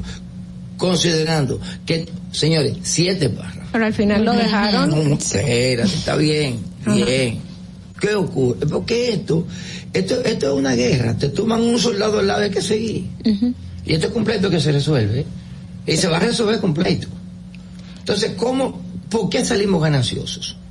Porque la ley orgánica del Tribunal Constitucional, y no tema porque no quiero, no me quiero meter muy hondo, no sé, para que se entienda mejor la, teleaudien- la audiencia, establece la ley orgánica del Constitucional, artículos 6, 7 y 7.7 y el 168 del Código Procesal Penal, los asuntos de indefensión, las violaciones a derechos de defensa, coma, no se convalidan, no se subsanan, no se remedian, salvo con la anulación. Bien, fuimos a la Suprema Corte de Justicia a llevar esa queja. Es decir, ¿qué hace la Corte? Eh, ¿Y qué te hicieron ya? No, fulana me dio una pedrada aquí. Vamos a suturarte, no hay problema. Y le da un boche al agresor. Mira, no hagas eso más, no lo agredas así, así. No, tú tienes que meter preso a ese agresor. En el sentido figurativo. Sí. Entonces, cuando vamos a la Suprema a llevar la queja, hay un detalle con la Suprema.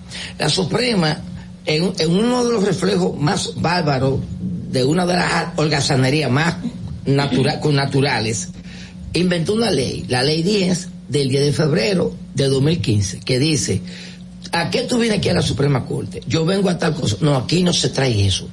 En la Suprema Corte de Justicia, contrario a los famosos 12 años de Balaguer, de tanta, de terror, de muerte, te conocía, por ejemplo, había corpus.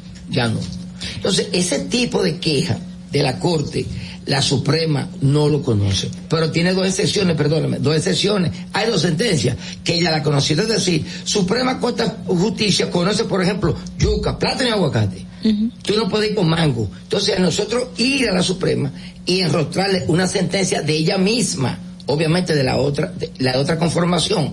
Entonces dijeron, no rechazaron, declararon inadmisible. Es decir, no me lo dejen entrar a cabina. Pero en, el caso de las medidas de coerción, Carlos, como no tienen que ver precisamente con un tema de defensa, sino más bien de, eh, en, en el sentido de que si tú tienes eh, riesgo o no procesal, de que si la investigación, eh, lo que te está preguntando tiene indicio y que es válido para, para, para abrirlo. Es decir, no se debate culpabilidad ni inocencia, sino eh, sustento probatorio. Eso no implicó No, en no, que por que- eso le No, negaron pero que la- también, también o- o, eh, hay un problema con Jan Alain que dicen que es una persona que puede influenciar para, para hacerle daño a la investigación. No sé, ok, vamos a ver esos dos temitas rápido. Lo que ocurre es lo siguiente, es que el tema de la defensa se justapone a todo eso que tú has dicho. Es que un derecho de defensa es como el derecho de nacer. Es que es un derecho que tú no me lo puedes ni conculcar. Entonces, ¿qué ocurrió? Nos fuimos al Tribunal Constitucional y está pendiente qué decide el Constitucional. Ahora bien, en lo que en cuanto ustedes comentan, sí, ciertamente, pero vamos por parte. Jean Alain eh, está preso, no es por el arraigo, 57 arraigos tenía. Oye, es como cuando tú buscas visa, te dan 30 visas para el futuro. Sí, entonces, La ¿por jueza lo entendió, Y dijo, no una- que tiene arraigo suficiente. No, lo que ocurre es lo siguiente, un precedente catastrófico. Bueno, como tú trabajabas en ese sitio, ahí hay personas que tú puedes influir en ellas. Bien, 527 personas canceladas. Y tenemos la lista de lo que eran de ahí por ahí pasó un chapeo bajito. En la Pero, aún, aún- hay, aún muchas personas que, que trabajaban Pero, en la... Dolphy, es que no podemos, por favor, deducir eso porque entonces es un precedente eh, catastrófico. Porque entonces cuando ven un fiscal, por ejemplo, ¿no? Un fiscal y tenga un problema, o un ministro en salud pública, obra pública, donde sea. Entonces tú no me lo vas a soltar porque ahí es que Los se está investigando el hecho y quedan familiares tuyos o amigos tuyos, vamos a llamarle así, o allegados tuyos. Eso es un mal precedente. Incluso, no solamente que es eso, es que por ejemplo, y, el te- y el te- eso llama obstrucción a la investigación. Señores, cuando la investigación, los actos conclusivos del Ministerio Público se están culminando ya, como es ahora, fíjense que vinieron a investigar cuatro meses, le dieron prácticamente dos, porque a partir del, del 8, Del 8 de marzo. de marzo, bien. Cuando ya la investigación está eh, eh, enervada, o sea, que ya está agonizando, que ya está atardeciendo, ya no hay temor a obstrucción de la investigación. ¿Por qué? Porque dentro de esos dos meses que señaló la magistrada, a- al otro día tú puedes ir, abrir la puerta y te tienen que entregar, a, no a mí como soy abogado, a ti hay que entregarte las cuatro cajas del caso Jean Alain. Entonces, Uno- ¿cuál es el tema de la obstrucción? Uno, uno de los señalamientos que hizo la magistrada Jenny Berenice durante, durante el tiempo de petición de eh, aumentar la prórroga, exacto, fue de que se estaban haciendo eh, a los testigos algún tipo de presión, ellas resaltan las llamadas, algún tipo de presión para que no testifiquen. ¿En qué se está basando? Y esto podría ser parte de lo que también indican para no darle No, este, no, esta no, variación. No fue así. Fíjate por qué. Lo primero es que la Procuraduría tiene el control de las llamadas telefónicas que salen de Najayo. Obviamente, salen o entran, no importa. Exacto. Hay un teléfono. ¿Por qué ella no mostró una, y, y tiene autorización legal? ¿Por qué ella no mostró ese audio hablando? ¿En qué consiste la amenaza? Vamos por parte. O sea, si tú tienes, o sea, nula ley y nula pena. O sea, si tú tienes una actitud que el código te reprime, ¿dónde se sanciona esa actitud? Por ejemplo, nuestro código tiene que haber un código penal.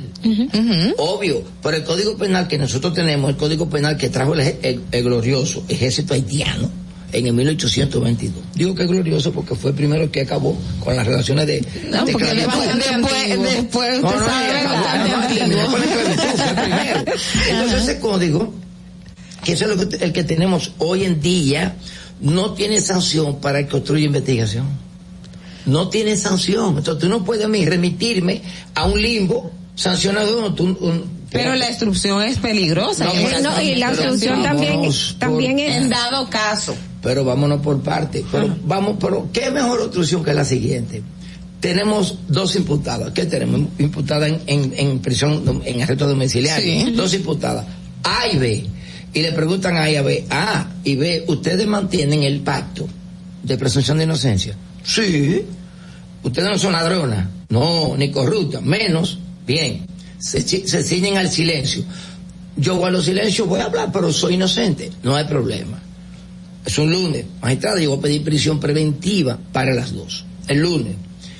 El martes viene tu mamá, te pasa por el frente a visitarte, tú la ves pálida, desmascarada. Y el miércoles hay audiencia de nuevo. Entonces te preguntan a ti, ve, ¿tú mantienes el pacto? No, yo no mantengo el pacto. ¿Cómo? No, no, yo soy una ladrona. Yo soy una corrupta. Pero entonces, Espérate, ese cambio. No, yo soy una corrupta. No hay problema. ¿Y usted? ¿Y tú? Ah? No, yo sigo el pacto de presunción de inocencia. Que es un estado de inocencia, no presunción. Es un estado, como el estado de embarazo. Que es visible. Bien. Ok, ¿cuál es la solución? ¿Cuál es la ladrona que admitió el hecho? Yo, usted saca a su casa. O sea, Y la otra, búscame, la otra. Y la otra que no, yo me enseño el pacto. Usted va presa. Eso no se llama justicia. Si le llama justicia a eso, vamos a tener que definir el, el término de justicia. Ahora, ¿saben dónde entienden que eso es justicia? Que eso, perdón, que eso no es justicia. Donde está la dictadura de la ley, donde todos queremos ir. ¿Dónde? Por ejemplo, ustedes vieron, ustedes que son personas documentadas, informadas, ustedes vieron el asalto al Congreso de Estados Unidos. Lo- solamente el, el panteón de Abraham Lincoln y de, de George Washington supera en solemnidad ese sitio, por favor. Un grupito de sediciosos, trumpistas, eh, asaltaron ese sitio, cinco muertos, un policía muerto, ¿eh? y uno de ellos agarró el podium de, de la Pelosi y se lo pasó, como ustedes saben. Sí. Fueron presas esas personas. Hay algunos presos, pero No, muy pocos. después del juicio. Exacto, mi viene amorcito, procesado. Después del juicio, pero como medida cautelar no. Para no hablarte de Floyd, el moreno que sacudió los cimientos de esa sociedad. El, el policía, sí. es verdad, lo acusaron y tiene una pena de tanto, pero no fue con prisión cautelar. Aquí tenemos una llamada para Carlos Barcácer. Buenas. Buenos días, chicas. José Jiménez de nuevo desde la ciudad de Nueva York. Eh, este, Póngase Juan el audífono. El audífono. Los Está- audífonos. Un momento, por favor. audio. Sí. A ver, José Jiménez, eh, deme un segundo. Señor, señor Balcázar, le habla José Jiménez de la ciudad de Nueva York. momento, Ya, un momento. Ahora sí. preguntas. Ahora sí, diga. Ya sí, bueno, ya usted le dijeron mi nombre, señor Barcácer. Eh, ya usted respondió una, eran dos preguntas, que era que obviamente usted no está de acuerdo que Jean Alain esté en prisión preventiva. De estar en la Constitución, ¿comprometería usted su firma de abogados y usted personalmente a que él no se fugue en caso de que si le dan libertad eh, eh, domiciliaria? Mire, es una pregunta, pero eh, extremadamente importante. Porque solamente hay una sentencia de la Suprema Corte de Justicia, por el también del Pleno. La Suprema tiene tres salas. Civil, labora- penal y laboral. Este fue el Pleno, todos. O sea, salas reunidas se llama. Y el Pleno, un individuo condenado a 10 años por homicidio, apeló y la Corte le confirmó los 10 años. El hombre recurrió en casación y en casación, ¿qué determinó la Suprema Corte de Justicia? Considerando que los abogados pueden convertirse en garantes de los imputados siempre y cuando se comprometan a la garantía de presentarse, etcétera, etcétera, etcétera, etcétera, y liberaron a ese hombre. Hay un solo precedente y precisamente fue conmigo. Aparte de ese precedente, después de ese precedente hay otro, vamos a llamarle así, y fue de la Corte. No sé si ustedes recuerdan el expediente de los dos magistrados, a Wilda Inés Reyes Beltré y Francisco Arias Valera. claro. A mí la, la Corte de Apelación me entregó a Francisco Alberto Arias Valera. Y yo firmé y yo lo llevé con un miembro de la autoridad del Ministerio Público a su apartamento. O sea, que usted fue como garante. Sí, Claro, ahora, Ujú. cuando yo renuncié a esa garantía? Porque él hizo algo que, que no me lo tramitó. Es, entró a la Anunciatura Apostólica, Ajá, claro, lo de recordamos, Balaguer, sí, ajá. Que no fue intento de fuga porque es un derecho a asilo. Y el derecho de asilo no se puede con- interpretar como, Como de fuga. Pero tenía que comunicármelo, entonces yo le mandé una comunicación a la Corte y abandoné su defensa. Pero él mismo Entonces, había señalado eh, en ese perdón. entonces de que no tenía ni siquiera una protección fuera de su casa, nadie lo estaba vigilando. No, pero no solamente, sí, pero el tema es que había que comunicar. Sí, tenía que comunicar, claro. Ahora, un dato para que, ustedes. que, que no, usted no respondió eh, la pregunta que le hicieron. Entonces, usted eh, te podría ser garante de. Es que de- nosotros nos presentamos como garante en la corte. O sea que sí. Sí, no yo, los, los tres. se puso, Via- ok. Via- Gustavo Vialle, Francisco Franco y, y, y yo además, un dato importante para ustedes, para el archivo criminológico. Ajá. Señores, aquí no hay una, un arresto domiciliario que tenga un policía con una sillita esa de colmado fuera. vigilando. eso es verdad. Aquí nadie. Y nosotros le dijimos a la corte, pero pónganle una sillita, un policía, y nosotros vamos a cubrirle los alimentos. Ah. Porque tampoco le llevan alimentos. en, en caso De que lo ponga. o sea, aquí no, aquí no existe eso. Ni siquiera un sistema de colocarte eh, cámara, un circuito complejo de cámara para si tú sales te estén controlando. Aquí no hay eso. Mira, eh, cuando Jean Alain fue, fue apresado, eh, habían habían cosas que simplemente se vieron que él sabía perfectamente de todo lo que estaba pasando ahí. ¿Cómo Él cuál? tenía los plátanos en la caja fuerte, él tenía, eh, él había intentado irse en el día exacta, en un día, ah, unos días antes de cuando iban a buscarlo. Son cosas que hacen ver previo a su apresamiento que él tenía mucha información que va todo esto en su contra. Dolphy, le ¿Quién guarda unos plátanos en una No, caja le, fuerte? le- le tengo, le tengo un dato, le tengo un dato a ustedes. Un dato. Ustedes, ustedes vieron, ustedes se enteraron de eso ciertamente, que se lo dijo Berenice Gómez. Las autoridades. Reina Sacra. ¿Por qué? Lo primero, que no hay nada levantada de que habían plátanos dentro de una caja fuerte. Yo creo en las actas que se levanten. Uno. Dos. ¿Por qué si fue así?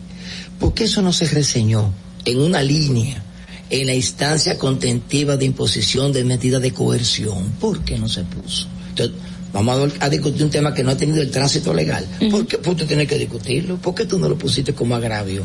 No se atrevieron a ponerlo como agravio. ¿Por qué no un agravio, no? Sí, no, pues yo, por Yo creo que una- yo lo veo, yo lo veo como, yo lo veo como una evidencia. Tenemos una llamada, vamos a recibirla. Buenas. Sí, buenas.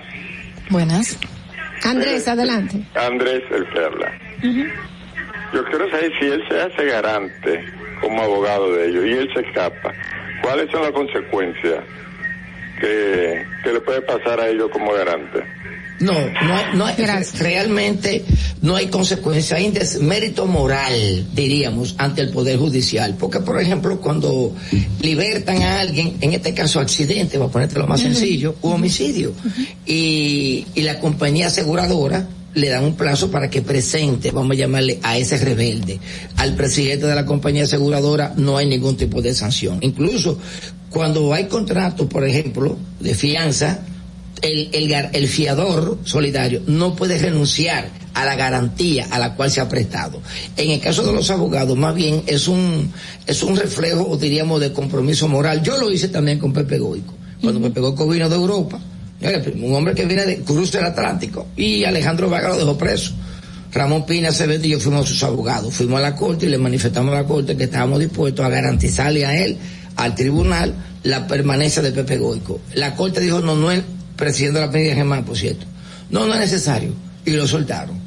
Valió la pena tener a Pepe Goico, a, a Pepe Goico un preso. No, ¿por qué?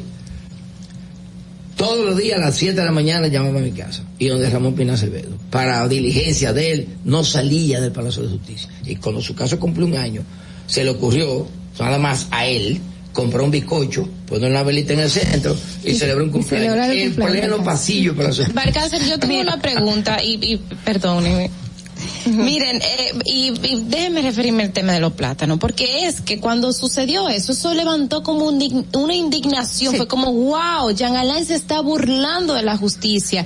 Y yo personalmente dije, óyeme, si esto no hubiera sido verdad, los abogados hubieran salido al frente diciendo eso es mentira de la Procuraduría, eso no está en ningún documento, usted sabe que hay un acta y en el acta sí se, encontró esto, esto, esto, esto no está en, en, en, en las actas de allanamiento, entonces fue como que se dijo eso y yo no escuché más nada. En primer Eso lugar- por un lado, entonces ahí usted ahora está diciendo, me da a entender como que eso no pasó. ¿Y qué fue lo que pasó entonces con la defensa que nos dijo, mire, eso es mentira? En primer lugar, yo no era abogado de Jean Alain cuando eso. Ok. En primer lugar.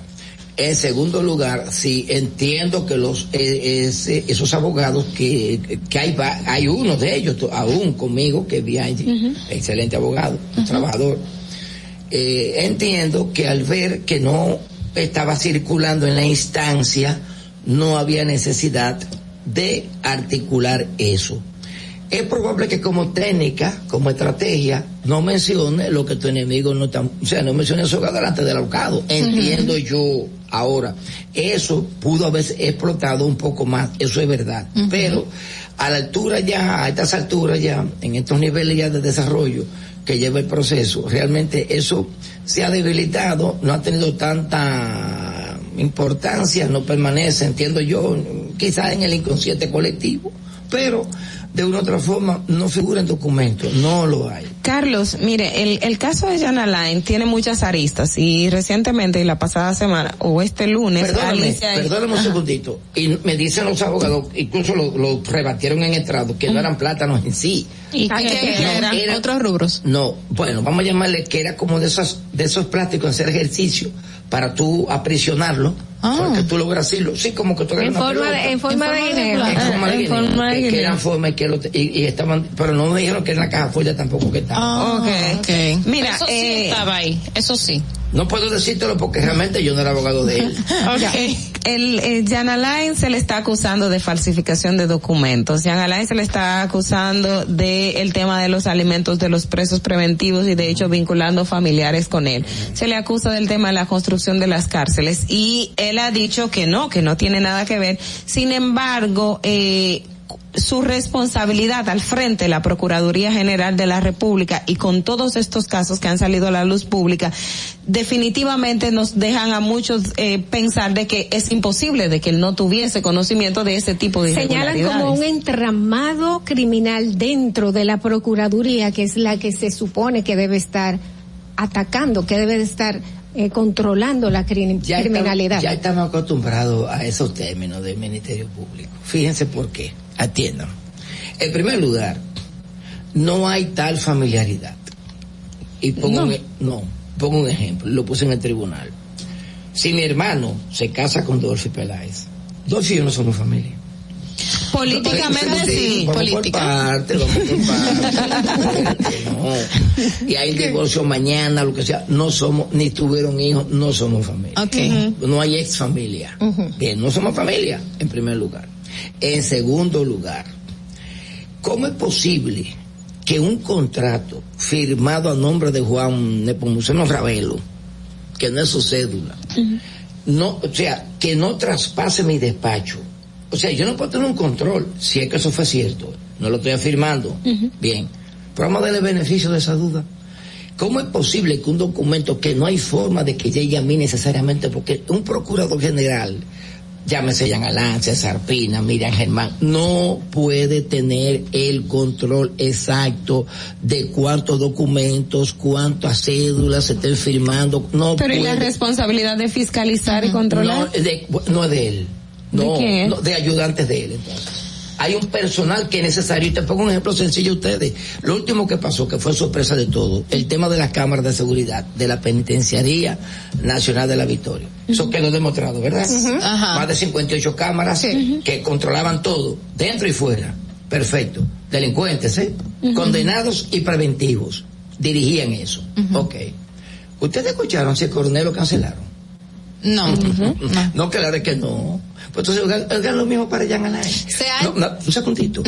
Que hay más control directo de un coronel que está llamado a fiscalizar, no semanalmente. En la victoria hacen requisitos dos veces al día. Te cuentan por la mañana y te cuentan antes, antes de tracarte el candado Yale, para que tú te claras. Y tienen que visitar los lugares y mira las azoteas. Y tú me vas a decir a mí que un coronel, jefe de esa prisión, un, un cargo nervioso, no se va a enterar que hay 56 cámaras como esa que están aquí a la entrada de este edificio y él no se va a dar cuenta y no va a seguir el hilo y él no está preso.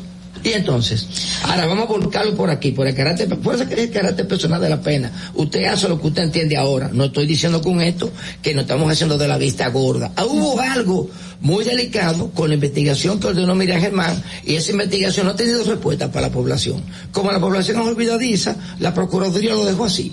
Ahora nosotros no somos olvidadizos y tenemos un expediente de eso. ¿Y quién fue que hizo esa conexión interna? De ¿Y la victoria. Sí. Se ha entrevistado a Jan Alain, se ha, inte- se ha interrogado ya. Se ha interrogado, entrevistado. No, precisamente porque aquí existe la cultura del tráncalo y luego tú lo interrogas. ¿Entiendes? Aquí que- no lo han interrogado. No, Él fue a la Procuraduría, pero, y otra cosa, Dulce, un segundito.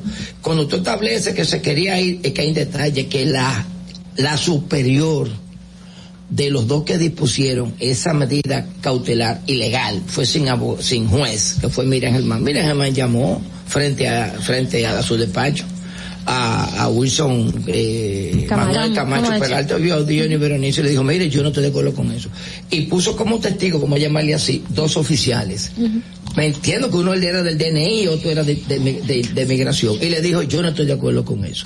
Y dice, mira, Germán, en una carta que le publicó a los 10 millones de habitantes, eso tiene incluso sanciones disciplinarias. Entonces, no me vengan a mí a, a tener como, como un, un, un- un- un- un fantasma de fuga cuando la propia directora, la propia superior de ellos está diciendo que eso es ilegal.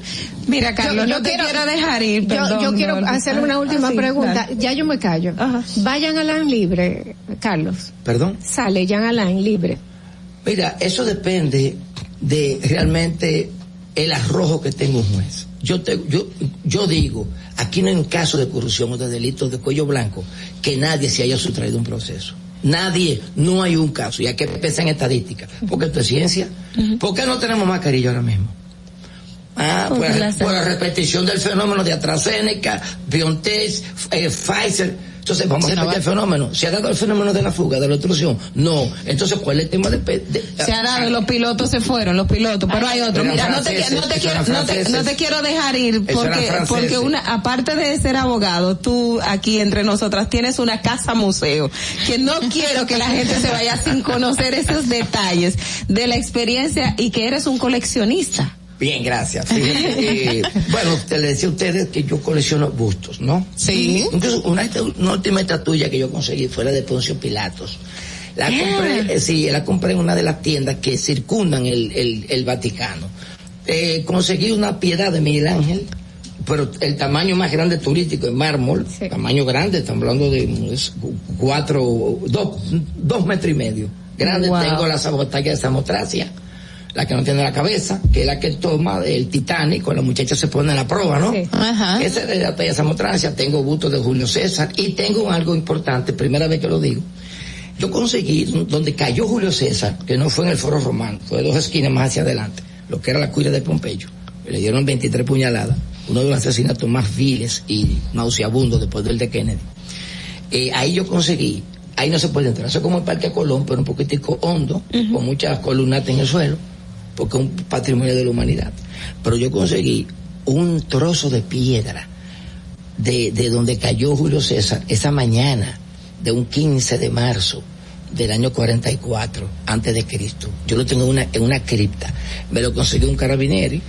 Se- me envió una foto, él vestido de cura. Por favor, no me digan cómo fue. porque no sé. eso, Carlos? No, fue un obsequio de él, fue un presente que él me hizo. Bueno, la verdad es que ha sido uh, muy, muy, muy bueno para nosotros, constructivo, no pudimos, pudimos ver más o menos por dónde va este, este juicio ya por otro lado eh, de la, de la cara, vamos a decir por otra, la otra parte del juicio. Muchísimas gracias a Carlos Vázquez por acompañarnos en Distrito Informativo, las puertas quedan abiertas para cuando necesiten un medio de comunicación y expresarse aquí, pues lo pueden hacer. Señores, muchísimas gracias por su compañía. Ya son casi las nueve de la mañana. Y ustedes y yo y nosotras nos vemos mañana a las siete en punto de la mañana aquí en La Roca 91.7 con Distrito Informativo. Bye bye. RCTV HD, El Gusto Producciones, Dominican Networks y Vega TV, Canal 48 de Claro y 52 de Altiz, presentaron Adolfi Peláez, Ogla Enesia Pérez, Carla Pimentel y Natalie Fasas en Distrito Informativo. Los conceptos emitidos en el pasado programa son responsabilidad de su productor. La Roca 91.7 FM no se hace responsable. Desde Santo Domingo, you're listening to 91.7 La Roca. Remodelar. Remodelar tu apartamento. Remodelar tu apartamento con nuevos muebles. Remodelar tu apartamento con nuevos muebles y electrodomésticos con las mejores tasas y hasta cuatro años para pagar. Todo se pone mejor con nuestros préstamos personales. Solicítalo en bsc.com.do. Banco Santa Cruz. Juntos podemos transformar oportunidades. Uniformes Batiza, única tienda con todo tipo de uniformes en existencia y por encargos. 42 años siendo líderes en el mercado dominicano, en la venta al detalle y al por mayor de uniformes tradicionales y personalizados, bordado, serigrafía y sublimación. Visítanos en cualquiera de nuestras sucursales en Santo Domingo, Avenida Mella, Naco y Punta Cana. Síguenos en las redes sociales, arroba Uniformes Batiza. Tu imagen corporativa en manos de expertos. Uniformes Batiza. Ahora en La Roca, el, el- éxito trending de Laura.